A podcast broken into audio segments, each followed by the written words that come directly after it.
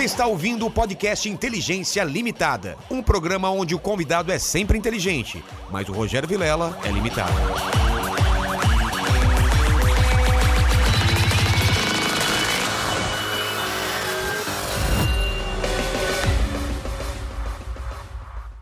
Olá, terráqueos! Eu sou o Rogério Vilela e está começando mais um Inteligência Limitada, o programa onde você já sabe, a limitação da inteligência acontece somente por parte do apresentador que vos fala, porque sempre trago pessoas mais inteligentes, mais interessantes e com a vida mais legal que a minha. E hoje não é diferente, estou aqui com o Felipe.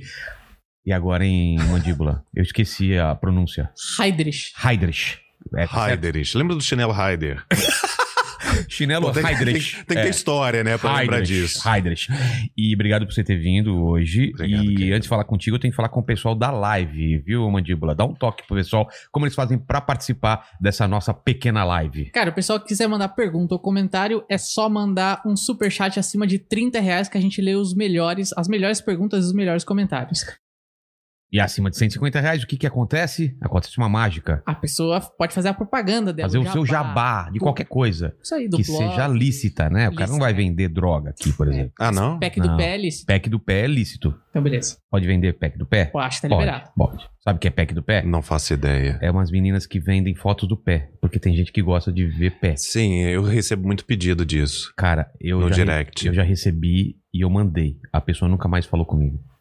Porque meu pé é horrível. Sabe o Hobbit do Sei. Senhor dos Anéis? Meus pêsames. É daquilo pra frente. Você é eu, um processo evolutivo que deu errado. eu sou o elo perdido.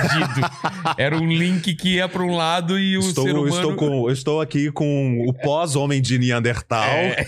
entendeu? Antes do Homo sapiens. Exatamente. Sou pré-Homo sapiens.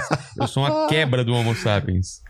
Mas então o pessoal pode participar e obrigado, Felipe, por ter aceitado aqui. Eu sei que você Obrigado. veio, você, você veio do Rio, né? Ou veio de Isso. Minas? Você veio do Não, Rio? do Rio. Veio do Rio de Janeiro. E antes de começar o papo, eu sempre. Eu sou um cara interesseiro, eu sempre peço o meu presente inútil pra começar o papo. Tá, eu trouxe o mandíbula como presente inútil. Ah, toma, mandíbula! Cara, você está sendo atacado dia após dia Não, aqui, hein? convidado após convidado. Cara, o que, que é aconteceu? mesmo? Alguém já te ofereceu ou não? Nunca. não, essa Não, é a primeira Foi essa a vez. primeira É. vez. E depois que ele foi promovido, porque ele era estagiário. Ah, E ele reclamava muito porque, pô, eu já faço um trabalho aqui, né? Eu não sou mais estagiário. Aí ele foi promovido pra estagiário sênior. entendi. É eu evolução. tinha a impressão, quando ele me recebeu, que ele era auxiliar de terceiro carimbador. Mas que bom. Que ele, ele tem uma cara de quem não sabe fazer muita coisa, né? Olha só. É, ele tem uma É um mandíbula. moleque- é, tem uma mandíbula enorme. Uma. Olha, cara, é um âmbar? Ou é, É um uma âmbar. simulação? É uma simulação, óbvio, Que porque se fosse um âmbar, teria que vender minha alma, é, né? porque Pra é caro poder. pra caramba. É, mas é uma simulação de âmbar numa resina com substâncias de âmbar que é um besouro dentro. Como um bom nerd, Que legal. eu era cara, colecionador de todas as espécies. Essa foi uma das poucas que sobrou, né? Porque eu fiquei sem nada, literalmente. Então, uma das poucas que sobrou foi Mas é essa. Mas é de verdade esse É de besouro? verdade, é um inseto de Ah. verdade. É um besouro Mas, verde. cara, mas ele é meio prateado ou é por causa do âmbar que ele tá assim? É por causa do âmbar. É o famoso rola bosta, o besouro rola Sei, bosta. sei. Então, Ah, mas ele é meio cintilante, não é? Ele é, ele brilha. né? É, cara, é. bonito pra caramba. Uma coisa que eu não vejo mais, que eu via muito quando era criança, é vagalume. É. Acabou o vagalume é porque eu tô em São Paulo. É porque você tá em São Paulo. No interior ainda tem? Tem, tem. Cara, era uma coisa que eu ficava fascinado, lindo, é fascinado. Porque eu sou de São Bernardo, né? Quer dizer, eu cresci em São Bernardo, depois em Diadema. E, cara, tinha bastante, assim, no, no mato, na- nos terrenos baldios. Aqui eu não vejo mais. E eu queria mostrar pro meu filho, cara. Já viu o vagalume? Você que é de São Paulo? Já, É já. É absurdo, cara. A, a- a tecnologia que o vagalume tem. Porque se você, é, como criança, E eu já peguei vêm sozinhos, muitos. né? Eles não, vêm em bando, é, né? enxame. E, E você esfrega, ele continua brilhando em você. cara, é demais. Então, por mais vagalumes por aí, mandíbula. Já tem gente que defende as abelhas, É, é um pô. instituto defendendo os E vagalumes. quem não tá vendo, só tá ouvindo esse podcast, o que o presente inútil é um dos mais maravilhosos que eu recebi agora. Bonito é o mais bonito, cara. Ah, sim. Sem dúvida, é uma pedra amarela com um besouro prateado dentro. Que bonito, cara. Você, qual que é a sua formação? O que que você... Eu sou teólogo. Oficialmente, eu fiz teologia, não fiz teologia de igreja, eu fiz uma faculdade de teologia. Ah, tem faculdade de teologia. Tem, Mackenzie. igreja. É? Quanto- quantos anos? São cinco anos. Cinco anos. Depois fiz especialização em grego e hebraico. Fiz pós em direitos humanos e minorias. Mestrado em divindade. E o meu desejo é fazer doutorado em arqueologia. Cara, que, que currículo. Deixa eu pegar. O, o mestrado em divindade. Pois é, esse é um nome ridículo. É um nome é totalmente tô desnecessário. pensando o que seria o, o em Não, é, é um nome que quem deu devia repensar nesse título. O que é? Porque mestrado em divindade é, é a área teológica, porque assim, você não tem Eu mestrado em Bíblia. Não, eu imaginei que era pra se tornar Deus. Eu- é, ou então não é? pós-graduado Mestrado em em Deus, divindade. né? Terminei Tipo o curso. Pode me chamar de Deus não, agora? não, não, não, não. Olha só, você já é Deus, você precisa fazer um Ah. curso pra pra ser mestre em Deus, entendeu? Ah, tá. Não, na realidade é um mestrado em Bíblia. Ah, entendeu? Nos originais, em tudo que envolve o contexto. Só que a pessoa optou por não colocar mestrado em bibliologia. Achei- eu achei até que era em todo, em vários deuses, não só no Não, católico ou no, no- no cristão, mas. É porque você estuda o sagrado, É. né? A teologia, quando ela é feita em forma de faculdade, você acaba estudando todas as Ah, religiões. é? Eu fiz inúmeros trabalhos sobre todas as grandes religiões do mundo. Acho importante, né? Mas é óbvio, como é que você saber. vai discutir? Como é que você vai conversar? Como é que você vai dizer que o seu é certo se você não sabe como é o do outro? Eu- Simplesmente batendo na É, tecla? é, eu, por exemplo, agora tô estudando muito cabala, a cabala hermética, já estudei. Muito bom. É, pô, é bom, né? O Marcelo Deodébio veio aqui, não sei se você conhece, ele, tem um Não. calhamaço, um livrão sobre cabala hermética, é muito legal. Veio aqui também o Rabino falar sobre a cabala eh, Judaica. judaica e tal, e cara, é fascinante. Eu, eu gosto muito de ver onde as, re- as religiões elas se encontram, né? Porque sempre tem alguma uma parte de intersecção, você já percebeu isso? Não Os tem. mitos, né? Não, Os até porque mitos. todas as grandes religiões vêm do mesmo buraco. É, de uma entendeu? necessidade, Elas, talvez, elas né? se dividiram, as grandes se dividiram em Abraão. Lá em Abraão. É, é. Entendeu? Abraão teve dois filhos, jogou um fora, né? é. O meu livro anterior a esse, é, eu falo sobre isso. Eu conto a história de Ismael e Agar, a amante de Abraão. Tá. Então, ele pegou essa mulher no Egito, que era uma escrava, fez um filho nela, porque Sara não podia engravidar. Ah, é E gerou. Ismael. Quando Sara engravida, ele pega Ismael com Agar e joga fora. Só que Abraão era um dos homens. Como jogar fora? Abraão morava no deserto. Tá. Só que ele era um dos homens, se não o homem mais rico do planeta. Ah, é? É. Ele, do Oriente, era o homem mais rico. Ele era mais rico do que Salomão? Salomão veio muitos anos depois. Então, mas- muitos séculos depois. Mas comparativamente. Não, aí não, porque é, é tipo Ah, eu falar tá. de Bill Gates Entendi, hoje. entendi, é, um, entendi. é um outro nível Tá. de, de- Para a época, de- ele era o mais. ele era o mais rico do Oriente. Tá. E aí, o que, que ele faz? Quando ele manda Agar, a, a escrava, que ele tinha feito um filho, e o próprio filho expulsa de casa, ele, como um dos homens mais ricos, ou o mais rico da terra, ele poderia ter dado uma cidade, camelos, É. joias. Não. Ele coloca os dois pra fora da tenda, no meio do deserto, e dá uma garrafa de água e um pedaço de pão. O que que Caramba. significa? Eu quero que vocês morram, mas não morram na minha porta. Então anda É. o suficiente pra água acabar e morra lá. Então a Agar faz isso com o bebê no colo, que não era um bebê, ele tinha mais ou menos 10 anos, 12 anos. É. Ela vai até onde consegue ir, a ponto de olhar para todos os lados, não ter mais civilização, apenas areia. Ela encontra um arbusto, coloca o filho debaixo do arbusto e se afasta um tiro de flecha, 40 metros, e começa a chorar porque ela não conseguia ver o filho morrer. Caramba. E quando as lágrimas dela tocam a areia do deserto, Deus aparece para ela. E ele fala: Eu ouvi teu choro, eu ouvi o choro da criança. Não se preocupa. Dessa mulher e dessa criança surgiu todo o Império Arábico, todo o Islã, todos os muçulmanos De Ismael? de Ismael. Por isso que eles vivem em guerra contra os descendentes de Isaac, que são judeus. Porque foram, foram é, preteridos pelo. Preteridos. Cara, então você história- tem História bonita isso, É, cara. de sabia. Abraão, você tem Isaac, Tá. e de Isaac vem lá no futuro Jesus. Tá. De Abraão, você tem Ismael e vem Mohammed, ou é, Maomé, Tá. entendeu? Os profetas. Entendi. Mas todos são filhos de Abraão. Caramba. E depois você tem um cristianismo que também vem do judaísmo. É, exatamente. Ou seja, tudo culmina lá naquele homem que não segurou a coisa dentro das calças, É. pegou uma, empre- uma empregada, fez um filho nela e aí dividiu e criou a briga mundial até hoje. Que louco isso, cara. E, e você acha que isso tava nos planos de Deus? Isso foi um desvio? Não tava. Isso foi um desvio. Foi um desvio? desvio. Deus prometeu um filho a ele de Sara. E ele não teve paciência. Não teve, porque Sara era estéreo. Ah, E aí chegou um momento que ela parou de menstruar. A Bíblia fala, só que não fala menstruar. Fala que cessou o costume das mulheres. Então ela parou de menstruar. isso isso e ele falou- significa que, que ela já era velha. Ah, tá. Ela foi mãe. Ela- talvez? É, ela foi mãe com 90 e Abraão com Caramba. 100, né? Então, assim, pra mostrar o milagre. No É. entanto, que quando o anjo chega e fala assim: ó, você não acreditou na promessa, mas Deus é fiel à palavra dele. Ele vai cumprir. E o tempo pra Deus não existe. É porque nós crescemos, nascemos, reproduzimos ou evoluímos e morremos. É muito difícil a gente acreditar em algo que não tem início e não tem fim. É, exatamente. Então, Deus não tem tempo. O tempo foi criado por ele. É, essa é uma coisa muito difícil. Aliás, eu vou colocar o casaco, tá muito frio aqui. É, isso é Tá. muito, muito difícil de entender. Ah, é seu livro? Esse é o livro que eu trouxe pra Deixa eu ver você. aqui, ó. Coloca aqui, mandíbula. Obrigadão. Esse livro fala sobre isso e o que mais? Não, esse, esse livro é o novo que tá em lançamento. Ah, é o lançamento. Ele fala sobre três casos de pessoas que foram jogadas fora e abandonadas pela religião, Tá. porque elas tinham pecados que a religião considerava errados na época, e Jesus foi ao encontro delas porque elas não elas foram tão massacradas que elas não tinham condições de pedir ajuda. E Jesus para tudo e vai ao encontro delas e as ama de uma forma que a religião nunca amou. E depois, no final, eu faço um paralelo sobre os pecados e as pessoas que a religião tem jogado fora hoje. Então, mas isso é uma coisa que eu sempre. Ah, cara, tem várias questões. Vamos, vamos, Vai lá. Vamos. Qual que a gente vai primeiro? Sobre o tempo ou sobre isso que, que eu Vai pelo tempo, isso Então- aqui fica na mesa, a gente Tá, volta. Então, fa- sobre o tempo, é uma coisa que eu, que eu, eu penso e tento achar. Porque assim, eu, eu sempre tento. Eu tenho uma fé absurda, acredito em Deus. Apesar de tudo que a gente tem em volta, às vezes, levar para outro lado, né? A grande parte dos meus amigos são ateus e tal. E eu nunca tive problema em, em- em demonstrar minha fé ou falar sobre ela, porque ela tá acima da, até da- da- das coisas desse mundo, né? Uma coisa de experiência pessoal mesmo.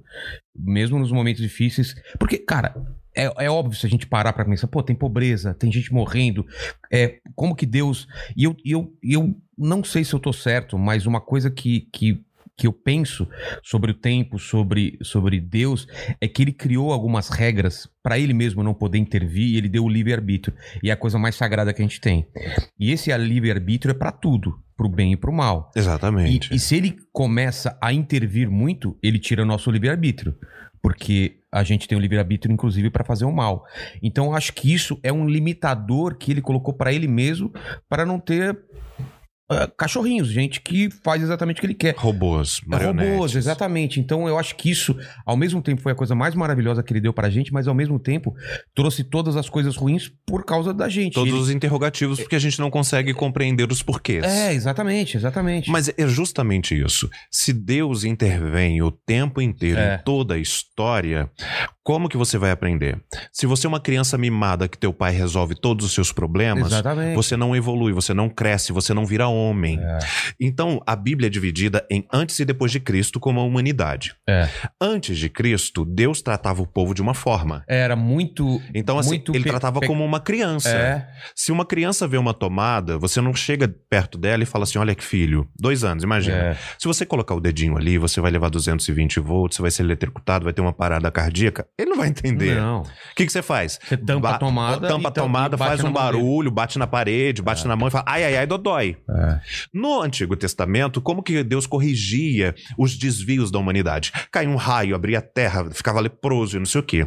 Quando Jesus vem, ele fala: agora vocês já cresceram, É. vocês já têm maturidade. Quer fazer errado? Responsabilidade sua. Você já é maior de idade. Eu estou mostrando aqui as regras de conduta, de moral e ética. Segue se você quiser. Seja responsável pelas suas ações. E outra, é, que tipo de filho que, que você gostaria de ter? Eu vejo porque eu tenho um filho agora. Você queria um filho que cegamente é, te respeitasse e fizesse exatamente o que você quer, sem ter opinião? Ou você quer um filho que cresça e que tenha opinião e que te respeite porque ele entende que isso é certo e vai fazer o certo porque ele sabe que é o certo? Qual é a diferença do, do prazer do pai? Fala, cara, olha que legal, ele tá fazendo isso não porque eu quero. Não porque ele- você mandou. não porque eu mandei ele, porque ele porque ele escolheu, ama. cara. É, porque ele me ama. Então eu Ele te ente- defende. É assim que eu entendo Deus, entendeu? Que ele, ele realmente podia. Ele podia impedir um assassinato, podia impedir um negócio, mas ele falou: não, eu dei a liberdade total pra eles, deixa eles aprenderem, evoluírem e serem seres humanos, É entendeu? porque pra ter robozinhos, eles têm, ele tem os anjos. É. Pra que ter os seres humanos? É, é- essa é a minha outra dúvida. O anjo não não tem livre-arbítrio? Na realidade, o anjo ele não tem alguns sentimentos humanos. Por exemplo, o ser humano ele é dotado da capacidade da dúvida, É. da incredulidade, Que vem, que vem do livre-arbítrio que também. vem do livre-arbítrio. O, o anjo não tem. Se Deus Não disse, se Deus disse, vai acontecer, pode demorar um milhão de anos. Eles não têm essa capacidade de dúvida, porque eles, eles não têm essa corrupção humana que te faz crer que as coisas mudem, porque as pessoas são ruins e elas mudam de ideia. É. Como eles estão sempre na presença de Deus durante milênios, eles entendem que as coisas acontecem. Então, para eles, essa meu entendimento, Tá. para eles é essa coisa que o ser humano que hoje acredita e que amanhã, porque demorou, deixou de acreditar, não existe. Então, a, o livre-arbítrio na classe angelical, ela, é- ele é inexistente. Mas aí a gente vem. A com- queda dos anjos. É, exatamente. A queda dos anjos. Aquilo não foi um rompimento? Foi um rompimento, mas não foi os anjos. Ah, não. A gente teve um anjo de altíssima patente. Exatamente. A Bíblia descreve é como um era. querubim ou um arcanjo? Não, é tudo. O Lúcifer? É, Lúcifer é um nome que nós damos pra ele. A Bíblia não, Não é. chama ele de Lúcifer, tá? A É. Bíblia não chama. A Bíblia não? chama ele de querubim único de todos os seres angelicais, que era querubim ungido. A Bíblia chama ele de sinete de perfeição e estrela da manhã. É. Apenas Jesus foi chamado de estrela da manhã. Caramba. Além de Jesus, só Satanás. E sabe o que é sinete da perfeição? Não. Deus ia criar alguma coisa. Ele pegava Lúcifer como parâmetro de perfeição. Parece com a essência de Satanás, é perfeito. A, a Bíblia diz que ele caminhava sobre as pedras flamejantes de Deus. Deus tem serafins, uma classe angelical que possui seis asas, que ficam constantemente diante dele dizendo santo, santo, santo. Eles têm seis asas porque eles precisam cobrir os olhos, duas para voar e duas para cobrir os pés, porque eles não podem tocar nos no lugar que Deus toca. E não podem ver por quê? Porque Deus é fulminante, Ah. a glória de Deus. Satanás não só estava com Deus e a presença de Deus, como pisava nos lugares Cara. que Deus pisava. Cara, sabe sabe muito, Avatar, muito- que você Sei. pisa e acende? Eu Sei. tenho essa, sensação. Entendi. A Bíblia diz que ele estava nesse patamar. Ele tinha uma glória absurda lá no- no- na região celestial, Hum. como quase um filho. Mas ele quis o trono. Então, dentro dele, Mas não tem algum lugar na Bíblia que fala que ele era um querubim? Ele era querubim ungido. Ele É, estava acima de todos os ah, querubins. tá. Porque querubim não é nem a classe mais, mais, é, mais alta na- de patente, né? É, é o São- arcanjo. é o arcanjo. É, mas são, são, é porque são patentes Não, diferentes. não é assim, né? Não, Quem não. tá acima é o mais poderoso, não, Não, é? não. Arcanjo é acima de anjo.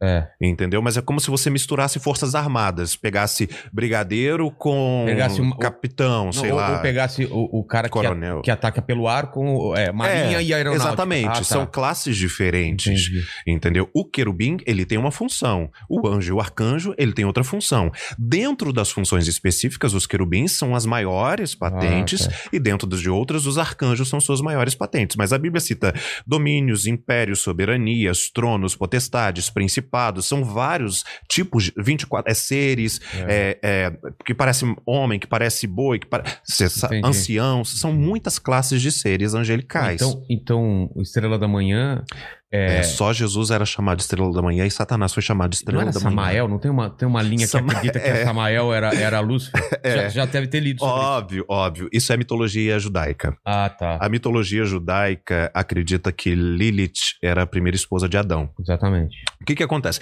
Nós confundimos muito mitologia judaica porque tudo que nós temos sobre crença religiosa cristã vem do judaísmo. Então a gente pega a história judaica que foi colocada na Bíblia e pega a história judaica que era contada e a gente bota tudo no mesmo gargalo. Ah, tá. A história Não é. passada de, de tipo, Então, Adão lendas. e, é, Adão e Eva foram o primeiro casal, mas a mitologia judaica, assim como tem a nórdica, a grega, a, a nossa, que só se É. pererei e a mula sem cabeça, Sei. então, tinha mitologia judaica, que diz que Adão foi colocado no paraíso junto com Lilith. Lilith também foi criada do barro.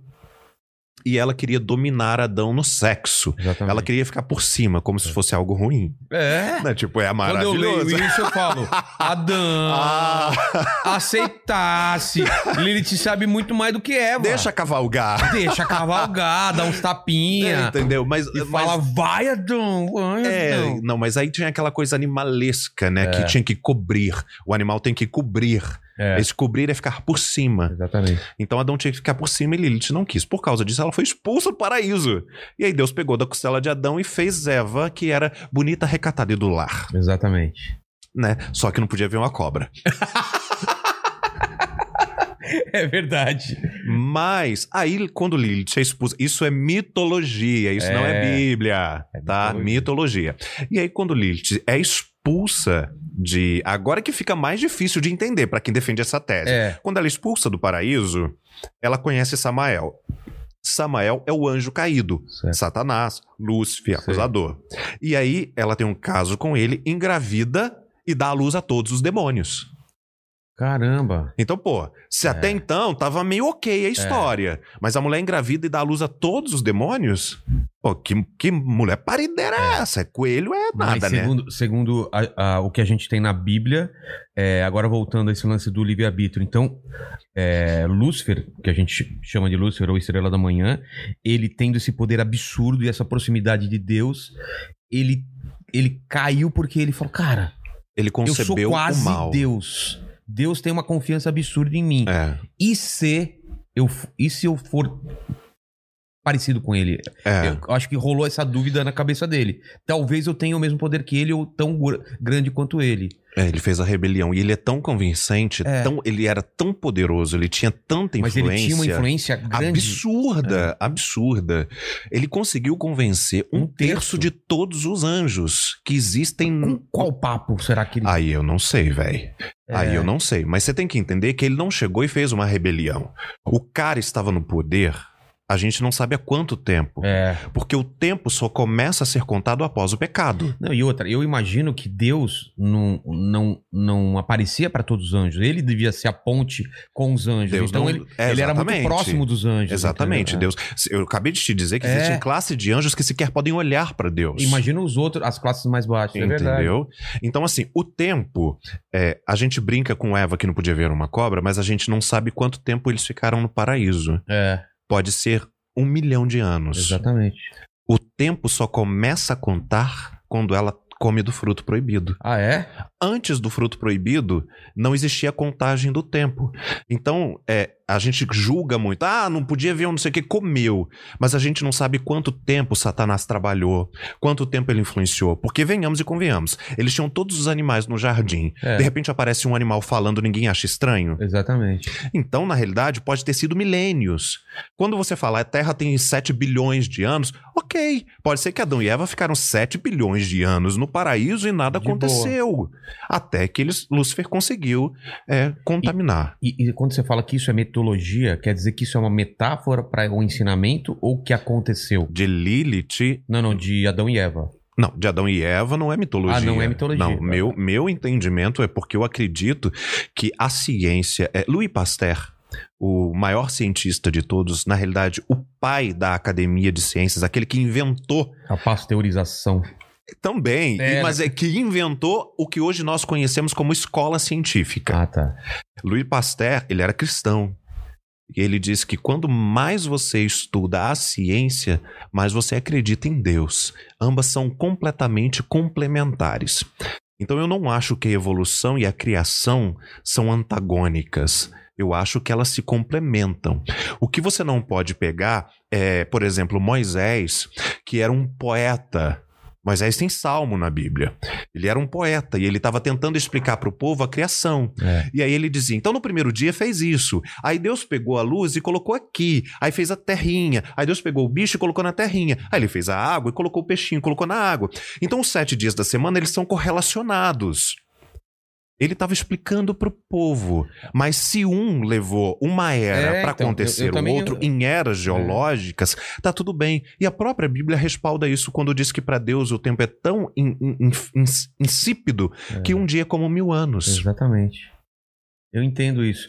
E você acha que na evolução é, na teoria da evolução e a é- é- essa história da- de Adão e Eva, porque a gente estava conversando aqui antes que mesmo na, na, na- na evolução tem um elo perdido, tem uma parte É, onde vem os macacos evoluindo e de repente tem uma coisa que, que é muito diferente e tem um- uma lacuna aí que, É. que, que os arqueólogos ainda não acharam. e não vão achar. Você acha não que vão- essa é. lacuna Ela- Essa lacuna não existe. Você exi- existe a evolução dos primatas, né? Não seria macaco, seria os primatas. primatas até o que eles podem chamar de Neandertal, e depois você já tem o Homo sapiens.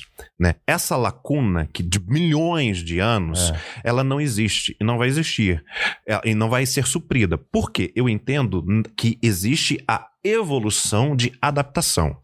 Por exemplo, você, eu te falei, você tem apêndice. Apêndice para hoje só serve para suporar e você correr para o hospital e morrer Isso, quase. é. Mas antigamente você não tinha fogo, não tinha sal, não tinha geladeira, não tinha freezer e você é, comia muitos materiais é, vegetais que tinham celulose. A apêndice era um órgão para liberar uma enzima para digerir a celulose. E Você não precisa mais ficou disso. totalmente Ficou. é, defasado. A precisa. nossa visão, ela aperfeiçoou, os nossos polegares aperfeiçoaram. Então tudo isso é muito natural. Eu Ca- acredito. Caiu, é, não temos mais tantos pelos quanto a Não gente temos tinha, porque a gente mais. usa roupa. Exatamente. Vivemos em. E o em nosso lugares- rabi, o rabicó que tinha. É. Porque falam que o cóccix da gente é o que. Sabia disso, Mandíbula? Que a gente tinha um rabão lá, um rabo. Não E aí fazia só ideia. sobrou o, o cóccix, que também é só feito pra se machucar também, né? É, é, na realidade, eu, eu acredito que o cox ele não era um rabo. Ele poderia ser um pouquinho mais protuberante, até para facilitar o equilíbrio. Até tem gente que nasce, né? Com, Com, com uma caudinha, um pouquinho. Na É. realidade, tipo assim, um, um osso para fora. É, é. É só isso. Assim, mas hoje nós também temos os polegares mais desenvolvidos É. para nos dar equilíbrio. É, cientificamente, se você corta os polegares das mãos e dos pés, você cai. Você, o equilíbrio do corpo humano estão nos polegares, não só, em todos. É. E também serve para você pegar. Então eu acredito que a pessoa pode evoluir nesse sentido, mas não mudar de uma espécie para outra. Você não tem como pegar um, um peixe e virar dinossauro. Essa, essa migração de espécies, ela não é explicada. Os elos não acontecem. Senão ela continuaria até hoje. Mas o que o- você tem são mariposas, por exemplo, que devido à poluição É, mudam de cor. cor, tamanho, essas coisas. Mas o pessoal fala que, que os pássaros são descendentes de dinossauros? São uma evolução de dinossauros? Já ouvi? Já viu essa teoria também? Sim, Tem sim. avestruz. Avestruz. É, mas é- falar é fácil, né? É. Falar até qualquer um. Papagaio fala, eu tenho uma calopsita que se chama terça-feira, Por que, que ela chama terça porque ela é cinza e eu a ganhei numa terça-feira cinzenta. e ela se chama terça-feira, ela canta a família Adams. Ela tá aprendendo a subiar, chamar, falar um monte. E é uma calopsita. Então, falar, até minha calopsita fala. Entendi. Entendeu? O lance é você trabalhar dentro da ciência. Porque se você traz a ciência, eu não entendo que ela seja prejudicial à religião ou à Bíblia. Também acho que não. Eu acho apenas que as pessoas leem a Bíblia e interpretam de uma forma equivocada, fecham a questão, entram dentro de um cubículo e diz: Não, mas você vai pro inferno. É. Mesmo o Big Bang, né? Por que, que o Big Bang, é, o Big Bang, é, eles não, não têm o- aquela explicação do que aconteceu antes, né? Tem aquele momento de explosão, de, do início de Isso. tudo, e ninguém sabe exatamente o que aconteceu segundos antes, entendeu? Um milésimo de segundo antes. O que, que aconteceu para acontecer essa grande explosão? É nuclear, né? Porque assim, é, a- cientificamente falando, o nada não pode criar alguma coisa. É, exatamente. O nada sempre cria nada. É, e do Agora- nada veio tudo. É Agora, nós sabemos que a voz, ela tem energia. Sim. Inclusive tem experiências assim que ninguém vai conseguir fazer, mas já foram feitas. Você pode gritar durante tantas horas que você vai conseguir a faísca suficiente para acender um fósforo. Já falaram isso? É, você pode. Aí a gente vê É, gente gritando e vi, quebrando copo de cristal, mas não um trem desse aqui não, tá? Cristal. Isso aqui nem na cabeça quebra. É. Então, agora você imagina Deus falando. Ele chegou no meio do nada e disse: haja. A energia que isso gerou no cosmos. É. Isso entrou em uma combustão de uma explosão tão grande que, na minha opinião, é o que os cientistas chamam de Big Bang. Entendi. E agora, agora falando do seu livro, Hum. dessas pessoas que foram, você falou, abandonadas ou foram, foram É, é porque é, na época é, bíblica, as pessoas eram literalmente abandonadas e jogadas fora. Elas precisavam ser retiradas da cidade. Você não está falando, por exemplo, de Jó, que foi testado, não, não é esse caso. Não, não. Eu cito de pessoas na época de Jesus que cometeram pecados ou estavam em alguma situação que era considerada pecaminosa e essas pessoas foram expulsas da cidade, das famílias, perderam tudo porque elas eram personas no gratas. E aí Jesus para tudo e vai ao encontro delas para mostrar que ele não, ele não veio para patotinha que se reunia no sinédrio. Ele mostra um amor que ninguém tinha coragem de mostrar. E eram casos que. Por exemplo, vamos falar de um caso. Pega um caso qualquer. Tem um caso aí, por exemplo, é, a única vez que Jesus é indelicado com uma pessoa normal e não com um líder religioso. Sei. Porque na Bíblia, Jesus é sempre indelicado com os líderes religiosos e sempre extremamente amorosos com o povo. Mas tem uma mulher que Jesus chama ela de cachorra. Caramba. E não era um funk vai cachorra, É. na blate que eu tô passando, nada disso. E aí eu explico por quê. É, ela era de uma civilização ciro-fenícia, que eles aprisionavam o povo de Israel e transformavam ele em cachorrinhos. E aí ele passa toda uma coisa e essa mulher, ela, ela era odiada, ela era abandonada e Jesus vai ao encontro dela. Porque quando a pessoa tá mal, ela não Sai consegue daqui, sequer... cachorro, é esse daqui? É, sai daqui, cachorra. Caramba. É. Eu faço uma leitura da Bíblia um pouco contextualizada, sem mudar o original. É porque, assim, por exemplo, a Bíblia diz assim: Por que vós não retirais? É quase Michel Temer, né? Cheio de mesóclises. É. Retirar-vos-á É. a trave do vosso olho antes de retirar o cisco do olho do seu irmão. É, Você, é, dervosai, é like, buscar, é, é, se- neste vídeo. inscrevo, qualquer, Inscrever-se-á. is- inscrever-te-ei nesse Entendeu? canal. Então eu viro, olha só, primeiro tirar o poste que tá atravessando a tua cabeça, pra depois olhar pra poeira que tá em cima da, da pessoa do lado. Não perdeu absolutamente nenhum o sentido da É. palavra de Jesus. Eu apenas contextualizei, porque a maioria das pessoas não sabe sequer quem é trave. Só quem joga futebol, aí sabe que É. aquilo é uma trave. Exatamente.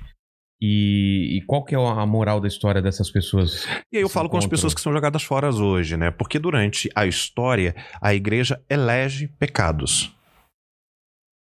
Então, você vê, por exemplo, na Idade Média, eh, surgiram os pecados capitais. O que, que são pecados capitais? Pecados que não há possibilidade de perdão. Já começou a ser não bíblico. É, né? O que, que é uma pena capital? Pena de morte. exatamente. Então existiam pecados capitais, ou seja, quem cometesse algum daqueles não tinha redenção. E entre esses pecados, por exemplo, a igreja precisava acumular eh, mantimentos. Então o que, que ela dizia para o povo? Comer muito é um pecado sem perdão. Glutonaria. Porque, tinha escassez, né? Tinha escassez. Então, para o povo não se revoltar, ela elegeu esse e outros pecados como pecados capitais. Hoje, se você pregar contra a glutonaria na igreja, você vai ser abominado, porque a maioria dos pastores são gordos, os padres são É, gordos. padre come pra caramba, velho. Entendeu? Então ninguém nem toca nesse assunto. É. Agora, em contrapartida, hoje, nesta geração, a igreja elegeu um pecado principal, que é a homossexualidade. É. Mas em algum tempo foi a tele... ah, na década de 70 era a TV, na década de 60 era o teatro e a praia, na década de 50 era o futebol. A igreja, ela elege pecados para poder combater e fazer com que os seus discípulos não questionem. Por Entendeu? que você acha que isso muda conforme o tempo? Porque Porque as pessoas vão entendendo e se torna difícil manter. Os pastores que há 30 anos questionavam que ninguém poderia ver a caixa preta do diabo, que era a televisão, a caixa preta do a diabo... caixa preta do diabo, Cara... que era a televisão, hoje estão na televisão. É. Então, eles não podem manter o diálogo. É, os pastores que diziam que você não podia ter contato com o ovo de Satanás, que é a bola de futebol, hoje tem os jogadores nas suas igrejas. É. E chega, ah, o jogador do Flamengo tá aqui, o jogador do Vasco tá aqui, o jogador do Corinthians tá aqui. Entendeu? Então fica incongruente. E hoje a homossexual... Eu nem eu nunca sei se é homossexualismo ou Não, homossexualidade. ismo é doença. É, homossexualidade. É. E hoje elegeram a homosse- homossexualidade por quê? Quer dizer, não de hoje, né? De um tempo pra cá. Inclusive veio o, o- o Feliciano aqui, né? O pastor, o pastor Feliciano falou que é contra o casamento gay e tal. E eu não, não entendo. Eu não entendo por quê. É porque precisa de uma bandeira. Essas pessoas, elas são eleitas porque elas atingem um nicho. E elas precisam defender essa bandeira. Elas dizem que é pecado e se torna o defensor da moral e dos bons costumes do cristianismo e o advogado de Jesus na terra. Como se Jesus precisasse. É. E elas não podem. Se algum dia essa bandeira cair, elas vão levantar outra bandeira. É, durante um- alguns anos, a, a- a doutrina da, da prosperidade, a teologia da prosperidade, era contrária. Hoje ela é defendida, É. entendeu? Hoje as pessoas vendem a Bíblia a 900 reais, é, um saquinho ungido pra você ficar rico, entendeu? Antigamente o, rico não ia passar. O rico não ia pro céu. É, não, ia, não ia passar na porta. Era, era a doutrina da autocomiseração. Se você só era de Deus se você estivesse sofrendo, penando. Deixa seus bens e me É. segue, né? É. Entendeu? E agora virou. E agora virou a homossexualidade porque é o assunto do momento. Mas, Mas, porque também ecoa, é o que você falou, ecoa num certo público, porque senão ele ecoa num público muito tradicional. É. E a igreja não está preparada, e eu também acho que talvez nunca esteja, para conversar sobre isso. Porque se Ah, você. você acha que nunca vai estar? Eu acho que nunca vai estar. Porque isso existe desde sempre. Existe né? desde sempre. Não é uma coisa atual. Ah, a igreja tá batendo agora porque é uma coisa de 10 anos. Não, sempre teve. Sempre teve. Mas, por exemplo, se você sentar com, com Feliciano, com qualquer outra pessoa, e vai falar assim, tá, você teve a oportunidade de ler os originais? É, então, é isso que eu perguntei. Eu falei qual é a base bíblica e eles sempre citam aquela, aquele trecho que você Então, deve por favor, cite. Ah, eu não, não manjo, mas é de deitar, um homem deitar com outro homem, não é? É, cê- bom, tem primeira, tem 1 Coríntios 6, 9 e 10, né? Os efeminados e os sodomitas não entrarão no reino dos ah, céus. isso eu nem lembrava. Eu lembrava desse outro que é. Levítico diz que com o homem não te deitarás como se fosse mulher. Isso, isso. É, esse mesmo texto diz que se você usar uma camisa com dois tecidos, você deve ser morto. Se você plantar dois tipos de semente, ou seja, fazer uma horta, você deve ser morto. É, e se uma mulher estiver menstruada, ela sequer pode sair de casa. Então, Então, assim, é, você tem que contextualizar. exatamente. Abre, abre Isso mão só do que interessa. É, por que que. por Ah, que- não, então a gente. Mas repetiu no Novo Testamento. Ok, então vamos para os textos do Novo Testamento, que são de Romanos e que são de Coríntios. É. As palavras originais que Feliciano fez a pachorra de pagar um mico em rede mundial com Felipe Neto, porque Felipe Neto não tem obrigação nenhuma de, de conhecer os originais. Mas Feliciano, se ele é pastor formado e essa é a bandeira dele, ele teria obrigação de conhecer os originais. Mas pelo visto, Feliciano não fala grego e nem hebraico. Eu estudei os originais. E aí? A palavra que é usada ali são duas palavras: malakoi, que é a famada, famosa fal- palavra malakoi, e arsenocoites. Né? É, primeiro, é, regra da hermenêutica que você aprende no direito e também aprenderia se tivesse feito teologia. Texto sem contexto é pretexto para heresia. Primeira Caramba, regra. peraí, peraí, peraí. Texto sem contexto é pretexto para heresia. É, Ou se- seja, se você não contextualizar, você já tá. Já tá errado. Tá errado. Isso é usado na advocacia, Ah, é? tá? Uma lei sem a sequência deveria- dos artigos. Isso deveria ser usado, sabe o quê? Para o pessoal analisar nossos textos de stand-up. Tá vendo só? Tira um trecho É. fora do contexto, fala: olha essa piada aqui. Cancelamento. Cancelamento. E aí você não vê qual o contexto que aquilo foi contado. Num teatro, a piada era maior, aquilo era uma, era um- uma premissa, depois vem. Então, regra da hermenêutica. Exatamente, vou usar Deveria isso. ser obrigatória em todas as cadeiras de, de ensino superior. Então tá bom. Contexto. Outra regra. O livro explica o próprio livro. Como assim? Se uma coisa está aqui, você precisa buscar em todo o livro algo que respalde aquela coisa ou não. Ah, tá. Então o livro explica o próprio livro. E a outra coisa é ver todas as vezes que aquele assunto foi mencionado. São três regras da ciência hermenêutica. Por exemplo, malacói é uma palavra que foi usada muitas outras vezes. E nenhuma dessas vezes estava falando sobre homossexualidade. Não? Por que, que no texto traduziram em- exclusivamente em Coríntios, uma cidade grega, se traduziu para efeminado? A palavra malacói no original significa macio, Macio. macio, mas era usado para os nobres que tinham dinheiro para fazer roupas tão caras que elas eram macias, porque as roupas eram, muito ru- duras, é, eram muito rústicas. Então eles tinham poder aquisitivo para comprar veludo, para comprar seda, então eram macias. Então aquelas pessoas muito bem vestidas, finas, eram chamadas de malacói. E aí eram avarentas. Usavam dinheiro, gastavam fortunas para se vestir, para mostrar uma aparência em vez de fazer outra coisa. Entendi. A Bíblia questiona isso de Gênesis Apocalipse. A segunda palavra que é usada para sodomita. Essa palavra não existe na Bíblia. Sodomita? Sodomita. Ah, o pecado de Sodoma e Gomorra. Eles eram viado e Deus queimou tudo. Beleza, a Bíblia diz que tá, vamos partir desse pressuposto. Esse era o pecado de Sodoma. É. Por que, que Gomorra foi destruído? Ah, não era de Gomorra também? A Bíblia não diz que era de Gomorra. Ah, tá. Ela diz que era de Sodoma. Não diz que era esse, mas o pessoal que usa esse texto diz que era o pecado de Sodoma, mas Gomorra foi destruída. E todas as cidades vizinhas também. Então quer dizer, se você é um assassino, eu preciso morrer. Deus errou o raio. É. Segundo, então acabou a homossexualidade. Não teve mais homossexualidade em nenhuma cidade, porque nenhuma foi destruída depois. É. Terceiro, quando Jesus está na terra, ele vira para uma cidade de Corazim que não recebeu bem e ele falou: no dia do juízo vai ter mais juízo para você do que para Sodoma e Gomorra. Ah, é? Ou seja, Jesus aliviou Sodoma. É. Mas tudo bem. Quer usar isso? Aí pegou e colocou em 1 Coríntios o a palavra sodomita para dizer que era viado. Quem colocou essa palavra foi São Tomás de Aquino no ano de 1500, anteontem. Ah. Não está na Bíblia. A palavra é acernocoites. Aceno... Acer... O Acernocoites. que que é? Arsen é homem, mas é homem. Tem várias palavras para homem. É homem macho, ou seja, o homem viril. Sei. Coites a gente sabe que vem de coito, Ah, é? de sexo. Né? Ar é seno. Seno seria vários ou cama. Aquele que se deita em várias camas, o homem que se deita em várias camas ou que se deita com vários homens.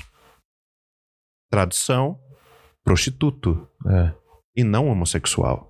Tá. Então, a- se você olhar para a prostituição, a Bíblia condena a prostituição do Sim. início ao fim.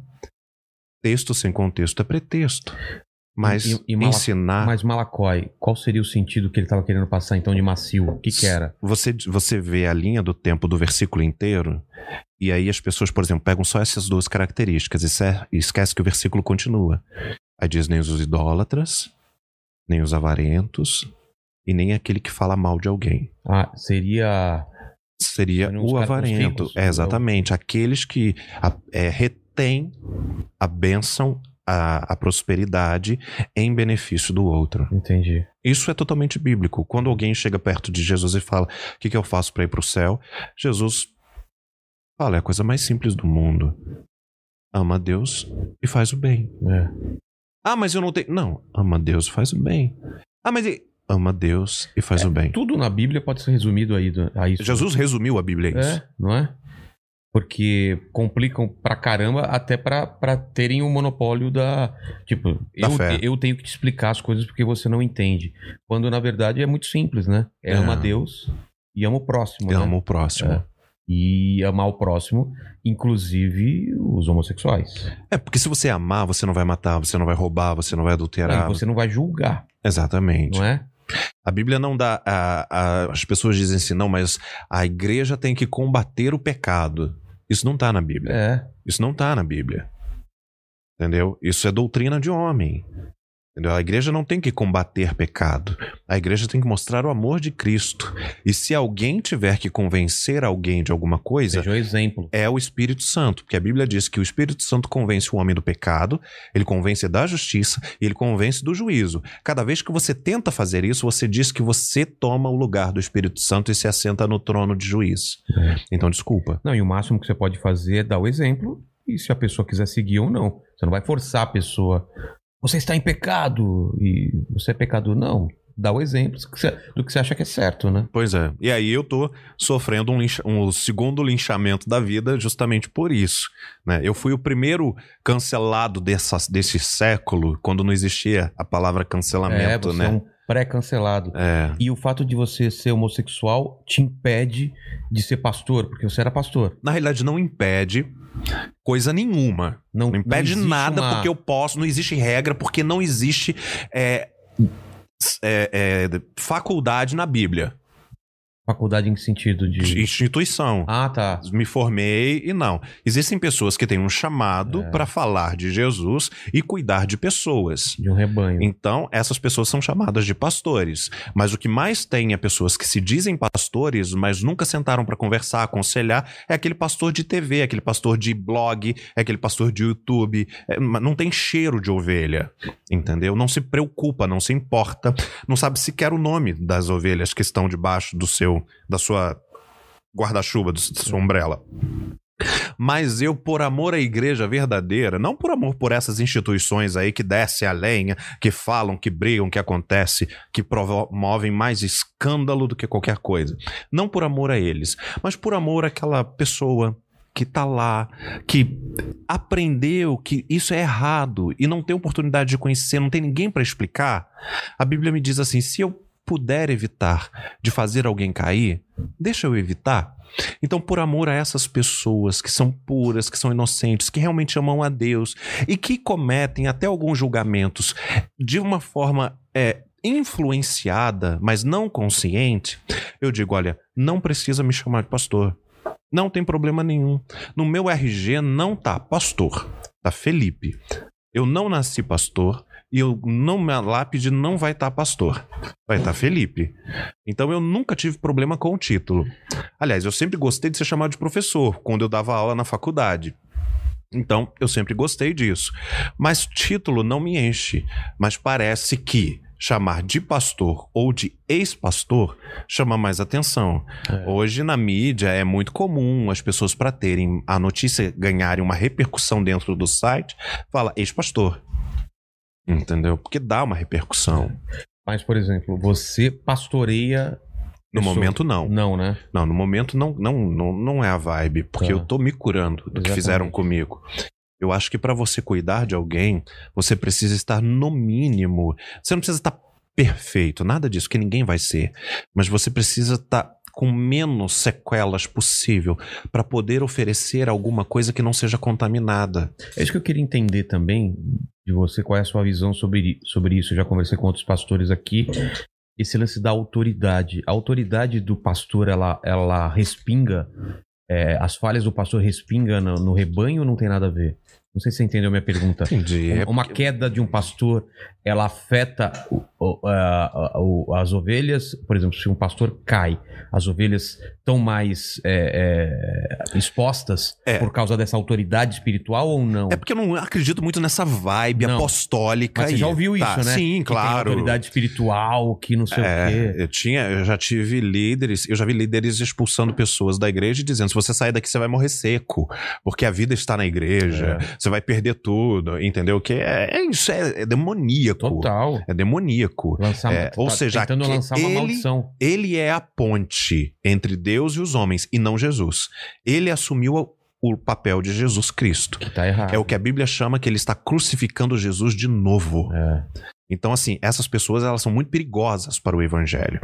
Agora, assim, eu acho que qualquer líder, quando ele comete um deslize, ele influencia porque nós precisamos de referência. Qualquer um. Ser Se o seu artista adoece, você fica triste. Se o seu artista ganha um Grammy, você vibra. A, a internet faz isso, ela mostra que nós amamos e odiamos pessoas que sequer conhecemos, mas nós criamos vínculo. Então, uma pessoa que você admira, uma pessoa que você respeita, se ela te decepciona, respinga sim na sua fé.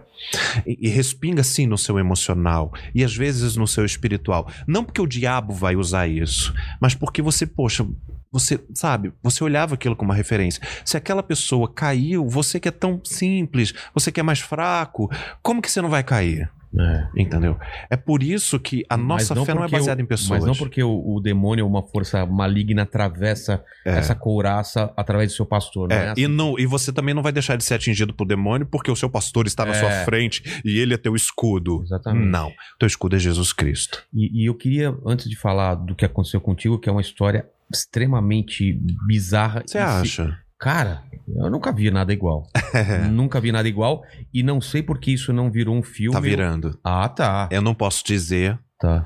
é, por onde está Cara, saindo, me faz. mas eu te digo me que faz é uma participar disso de alguma forma. produtora mundial. É, cara, eu quero estar. Tipo, o lançamento vai ser em 160 países. Então, um negócio porque é, assim. uma, é uma história que quando eu soube, a gente tem um grupo aqui do, do pessoal do, do- que faz o canal Aham. e a gente começou a comentar sobre a sua história e a gente falou, cara, que história bizarra, fantástica, com reviravoltas. Ela, ela é perfeita como. Claro, eu não queria estar na sua pele, é óbvio que não. Sim. Mas você vendo o final dela, ela é perfeita como um ciclo para você entender o ser humano, ou as, as facetas do ser humano.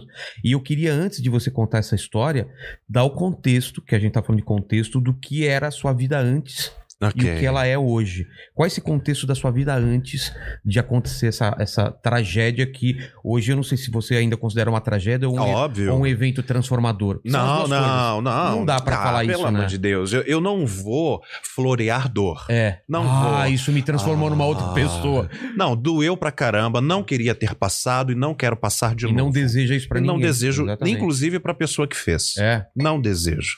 Entendeu? Porque eu aguentei.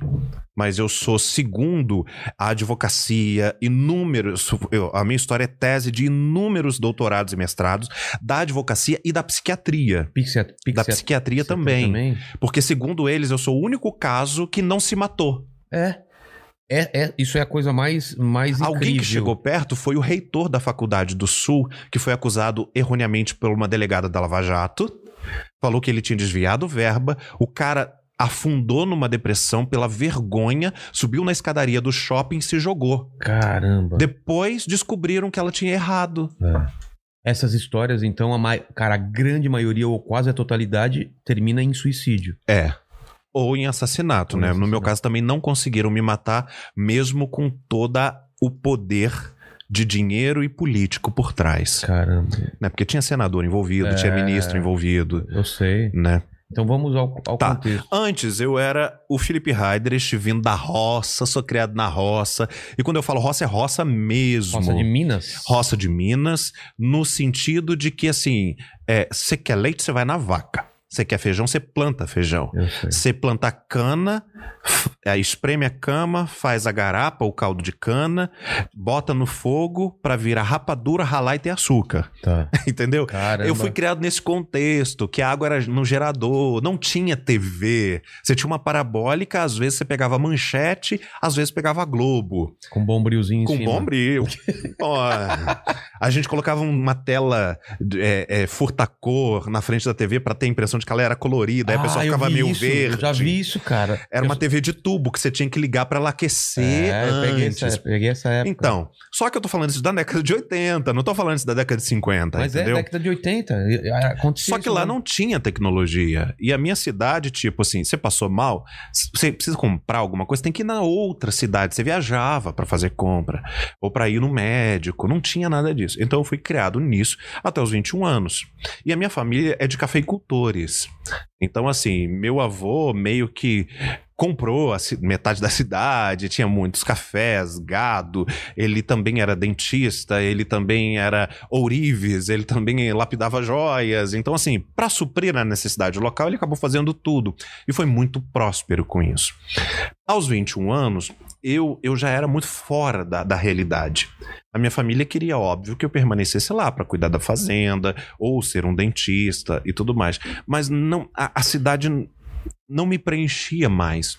As perguntas que eu fazia desde criança, elas nunca eram respondidas. Então, por exemplo, eu li toda a coleção de Machado de Assis com 9 anos. Caramba. Sabe? Eu li Eric van Daniker com 11. Né? O cara que fala sobre ufologia, sobre extraterrestres. Eram os deuses Eram os deuses astronautas. E- Então, assim, E como, e como você tinha isso na sua biblioteca? Você ia atrás? Não, ia atrás, ia atrás. Ah. Tinha, tinha a- como era uma cidade turística, os turistas às vezes doavam livros para a biblioteca.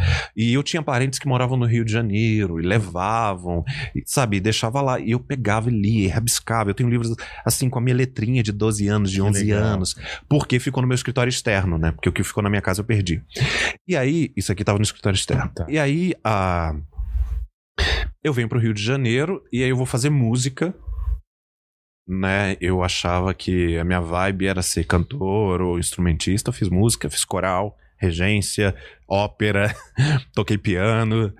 E, e aí fui fazer algumas matérias na mesma sala que se estudavam os teólogos. Eu cresci na igreja. Então, desde criança, Que eu igreja? era presbiteriana. Então, desde criança, eu era envolvido com as coisas de igreja. Eu era, de criança, eu era líder das crianças, jovem líder dos jovens, adolescente líder dos adolescentes. Eu fui o diácono mais jovem da história do presbiterianismo na nação. Então, é, isso, então, a, a, a religião e a Bíblia, eu li a Bíblia uma vez por ano, então com 20 anos eu já tinha lido 20 vezes, essas coisas. Sim. Eu vim para o Rio de Janeiro e aí decido fazer depois teologia. Faço teologia. Mas já vendo como uma vocação. Eu, eu, eu só- me apaixonei pela ciência da Ah, teologia. A vocação veio depois. Tá. Até porque eu trabalhava secularmente, né? Secularmente eu tinha um emprego outro, né? E eu era muito próspero nesses empregos. É, eu lembro que eu trabalhei numa, numa empresa que ela era... Tinham 13 filiais, ela era a 13 terceira no Rio de Janeiro. Eu assumi essa empresa em dois anos, ela era vice, só perdia para matriz em Belo Horizonte. Então, assim, Deus me dava muita prosperidade no que eu fazia. Até que em 2008 eu decido viver exclusivamente para a religião, para Deus. E aí eu começo a escrever, viajar, fazer conferências no Mas- Brasil e no mundo. Mas tem algum gatilho, alguma coisa que te faz é, mudar de Tem, ideia? eu tive uma experiência com Deus. Ah, e tá. experiência é coisa muito pessoal. Claro. Entendeu? Eu já era voluntário no lixão de Jardim Gramacho, no Rio de Janeiro. Já, passava, já tinha passado quatro anos e meio lá dentro. Que eu sempre dizia assim: Poxa, eu vim de uma família muito abastada. Eu nunca tive dificuldade nenhuma. Como que eu vou saber os problemas das pessoas? Então eu escolhi. é, é, fazer, ajudar igrejas na faixa de Gaza. Na faixa de Gaza é o limite que divide as favelas do Rio de Janeiro de Manguinhos Mandela, que é terceiro e Comando Vermelho, Caramba. entendeu? Onde meu tio foi assassinado, inclusive ali passando de um lugar para o outro. Eu decidi ficar ali ajudando. E eu falei, não é o suficiente. Então eu fui pro lixão, passei quatro anos e meio. é, e você imagina, né? Uma pessoa que nunca tinha sentido cheiro de churume, É. né? E eu passei quatro anos e meio lá, fazendo uma, a obra. E aí me tornei conhecido nacionalmente, comecei a participar de vários programas, rádio, artigos, viajar o mundo e tudo mais. Como eu já estava numa, numa, num conhecimento, numa exposição muito grande, alguns amigos em comuns também me apresentaram uma mulher que me seguia nas redes sociais e que comentava algumas coisas e que tinha passado por uma tragédia muito grande, que veio a ser a minha esposa. Mas até então você não era pastor ainda. Não, eu já pastoreava, Já sim. pastoreava, Já tá. eu em 2009 eu terminei a faculdade e já já cuidava da Tá. igreja. Tá. E aí eu caso em 2013 Tá. Com quantos anos? com 33. 33. E em 2016 eu acordo no hospício. Três anos. Três anos e é três anos e é isso aí. Três anos e pouco. É, Caramba. que teve um ano de namoro também. Então você casa em Eu caso em novembro de Novembro. 2016 e 2013. 13. E dia 15, 14 de junho de. Hoje. Faz cinco anos que eu saí do hospício. É mesmo? Hoje, Hoje, dia 23. Hoje é dia 23? Faz cinco Caramba. anos que eu fui resgatado do hospício pela minha mãe, que conseguiu me localizar e me retirar de lá. Mas espera que a gente tá... Como você foi parar no hospício? é, Então. é a lacuna que eu tô... É, eu elo perdido. o elo perdido agora. Eu tava num casamento que eu acreditava que era incrível. Fazia vídeos pra casados, dava palestras pra casados, pra solteiros. Eu estava extremamente realizado. É, eu tinha, é, como eu tenho uma facilidade muito grande de administração, eu tinha pegado tudo aquilo que eu produzia, mais do que minha esposa produ- produzia, e eu transformei isso no império. De Sem- grana? De grana. Ah, é? Sem usar dinheiro de igreja. Eu nunca recebi da igreja. Caramba. Nunca recebi um centavo de igreja, nunca aceitei. Você, eu desafio qualquer pastor de qualquer ministério dizer que me chamou pra pregar e me Você pagou. cobrou. Nunca. Eu pedia livros, venda de livros, vende meus livros aí. Tá. Entendeu? Só que os meus livros vendiam tipo 10, 15, 20 mil. Eu, eu era, eu era é, assinante da, da Planeta, eu era autor da Planeta. Junto, eu era numa categoria dos excelentes, junto com o Fábio, junto com Augusto Cury, Tá. essa galera. E aí eu construí um império muito grande. Só que eu comecei a adoecer, a passar mal, e a inchar muito. E alguns meses antes de tudo acontecer, a minha ex ela dizia assim: Olha, e se acontecer alguma coisa com você? Mas é, você tava inchando por quê? Por estresse de trabalhar muito ou não? É, eu tenho as desconfianças, porque um dia, por exemplo, a minha boca começou a sangrar, eu tive que ir pro hospital e acharam um pó de vidro. Caramba. Eu achei que era cozinheira e mandei a cozinheira embora. Mas eu não tenho provas, então não vou fazer sequer sugestões. É, entendi, entendi. Sugestões.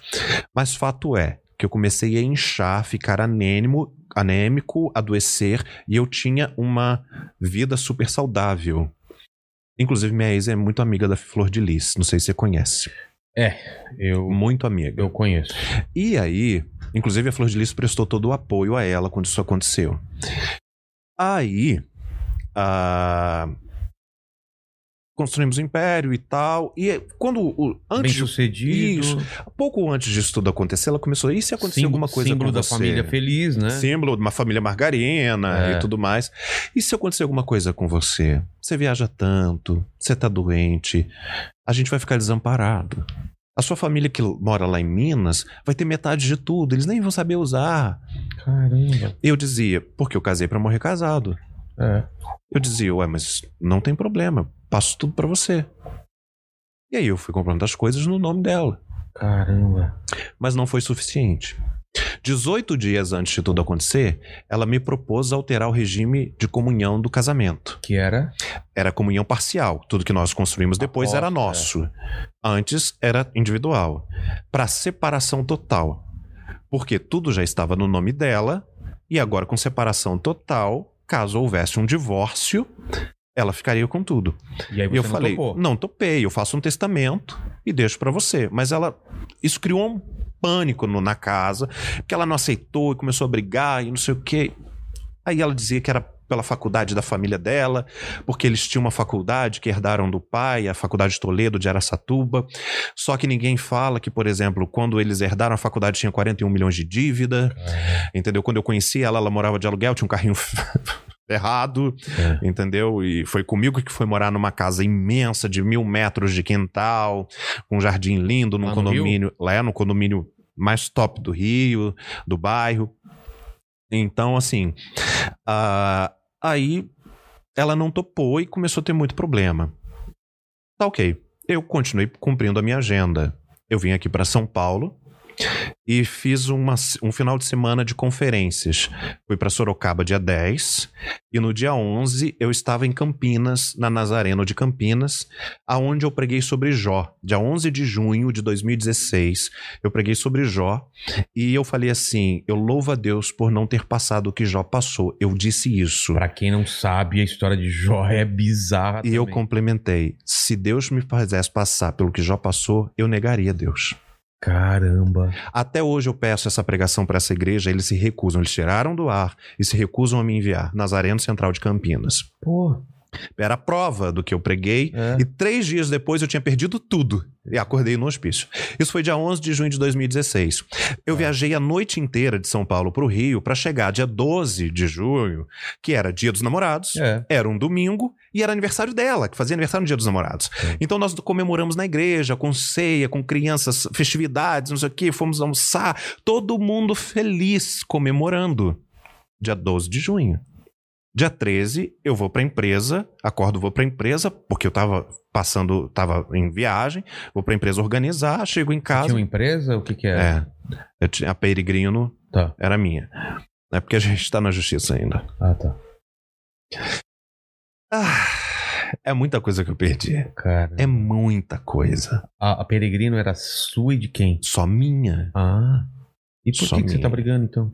Porque ela tinha procuração de plenos poderes, né? Ah, tá. Eu perdi até o INPI, eu tô na justiça até pela minha marca. Caramba, no INPI também estão contestando Qualquer pessoa que comprar os meus livros antigos que não são depois desse, os direitos não vão pra mim. Só pra você ter ideia. Caramba. Então, essa editora aqui vai reimprimir todos os meus livros antigos, relançar com um- uma versão estendida para eu poder ter direito do que eu escrevi. É. Que absurdo. Com detalhe que eu montei uma empresa para ela deter os meus direitos, para eu não ter que dar direitos para outra empresa. Ah, é, Eu montei uma empresa para administrar as minhas coisas, certo. entendeu? Era isso, basicamente. Caramba. Aí eu contratei um advogado para gerenciar só as coisas da empresa. E esse advogado tava lá junto com a minha ex. É complicado. Tá. Mas aí 12 de junho. Tá, 12 de junho, então a gente tava na igreja se festejando. Dia 13, eu vou pra empresa pra cuidar de tudo.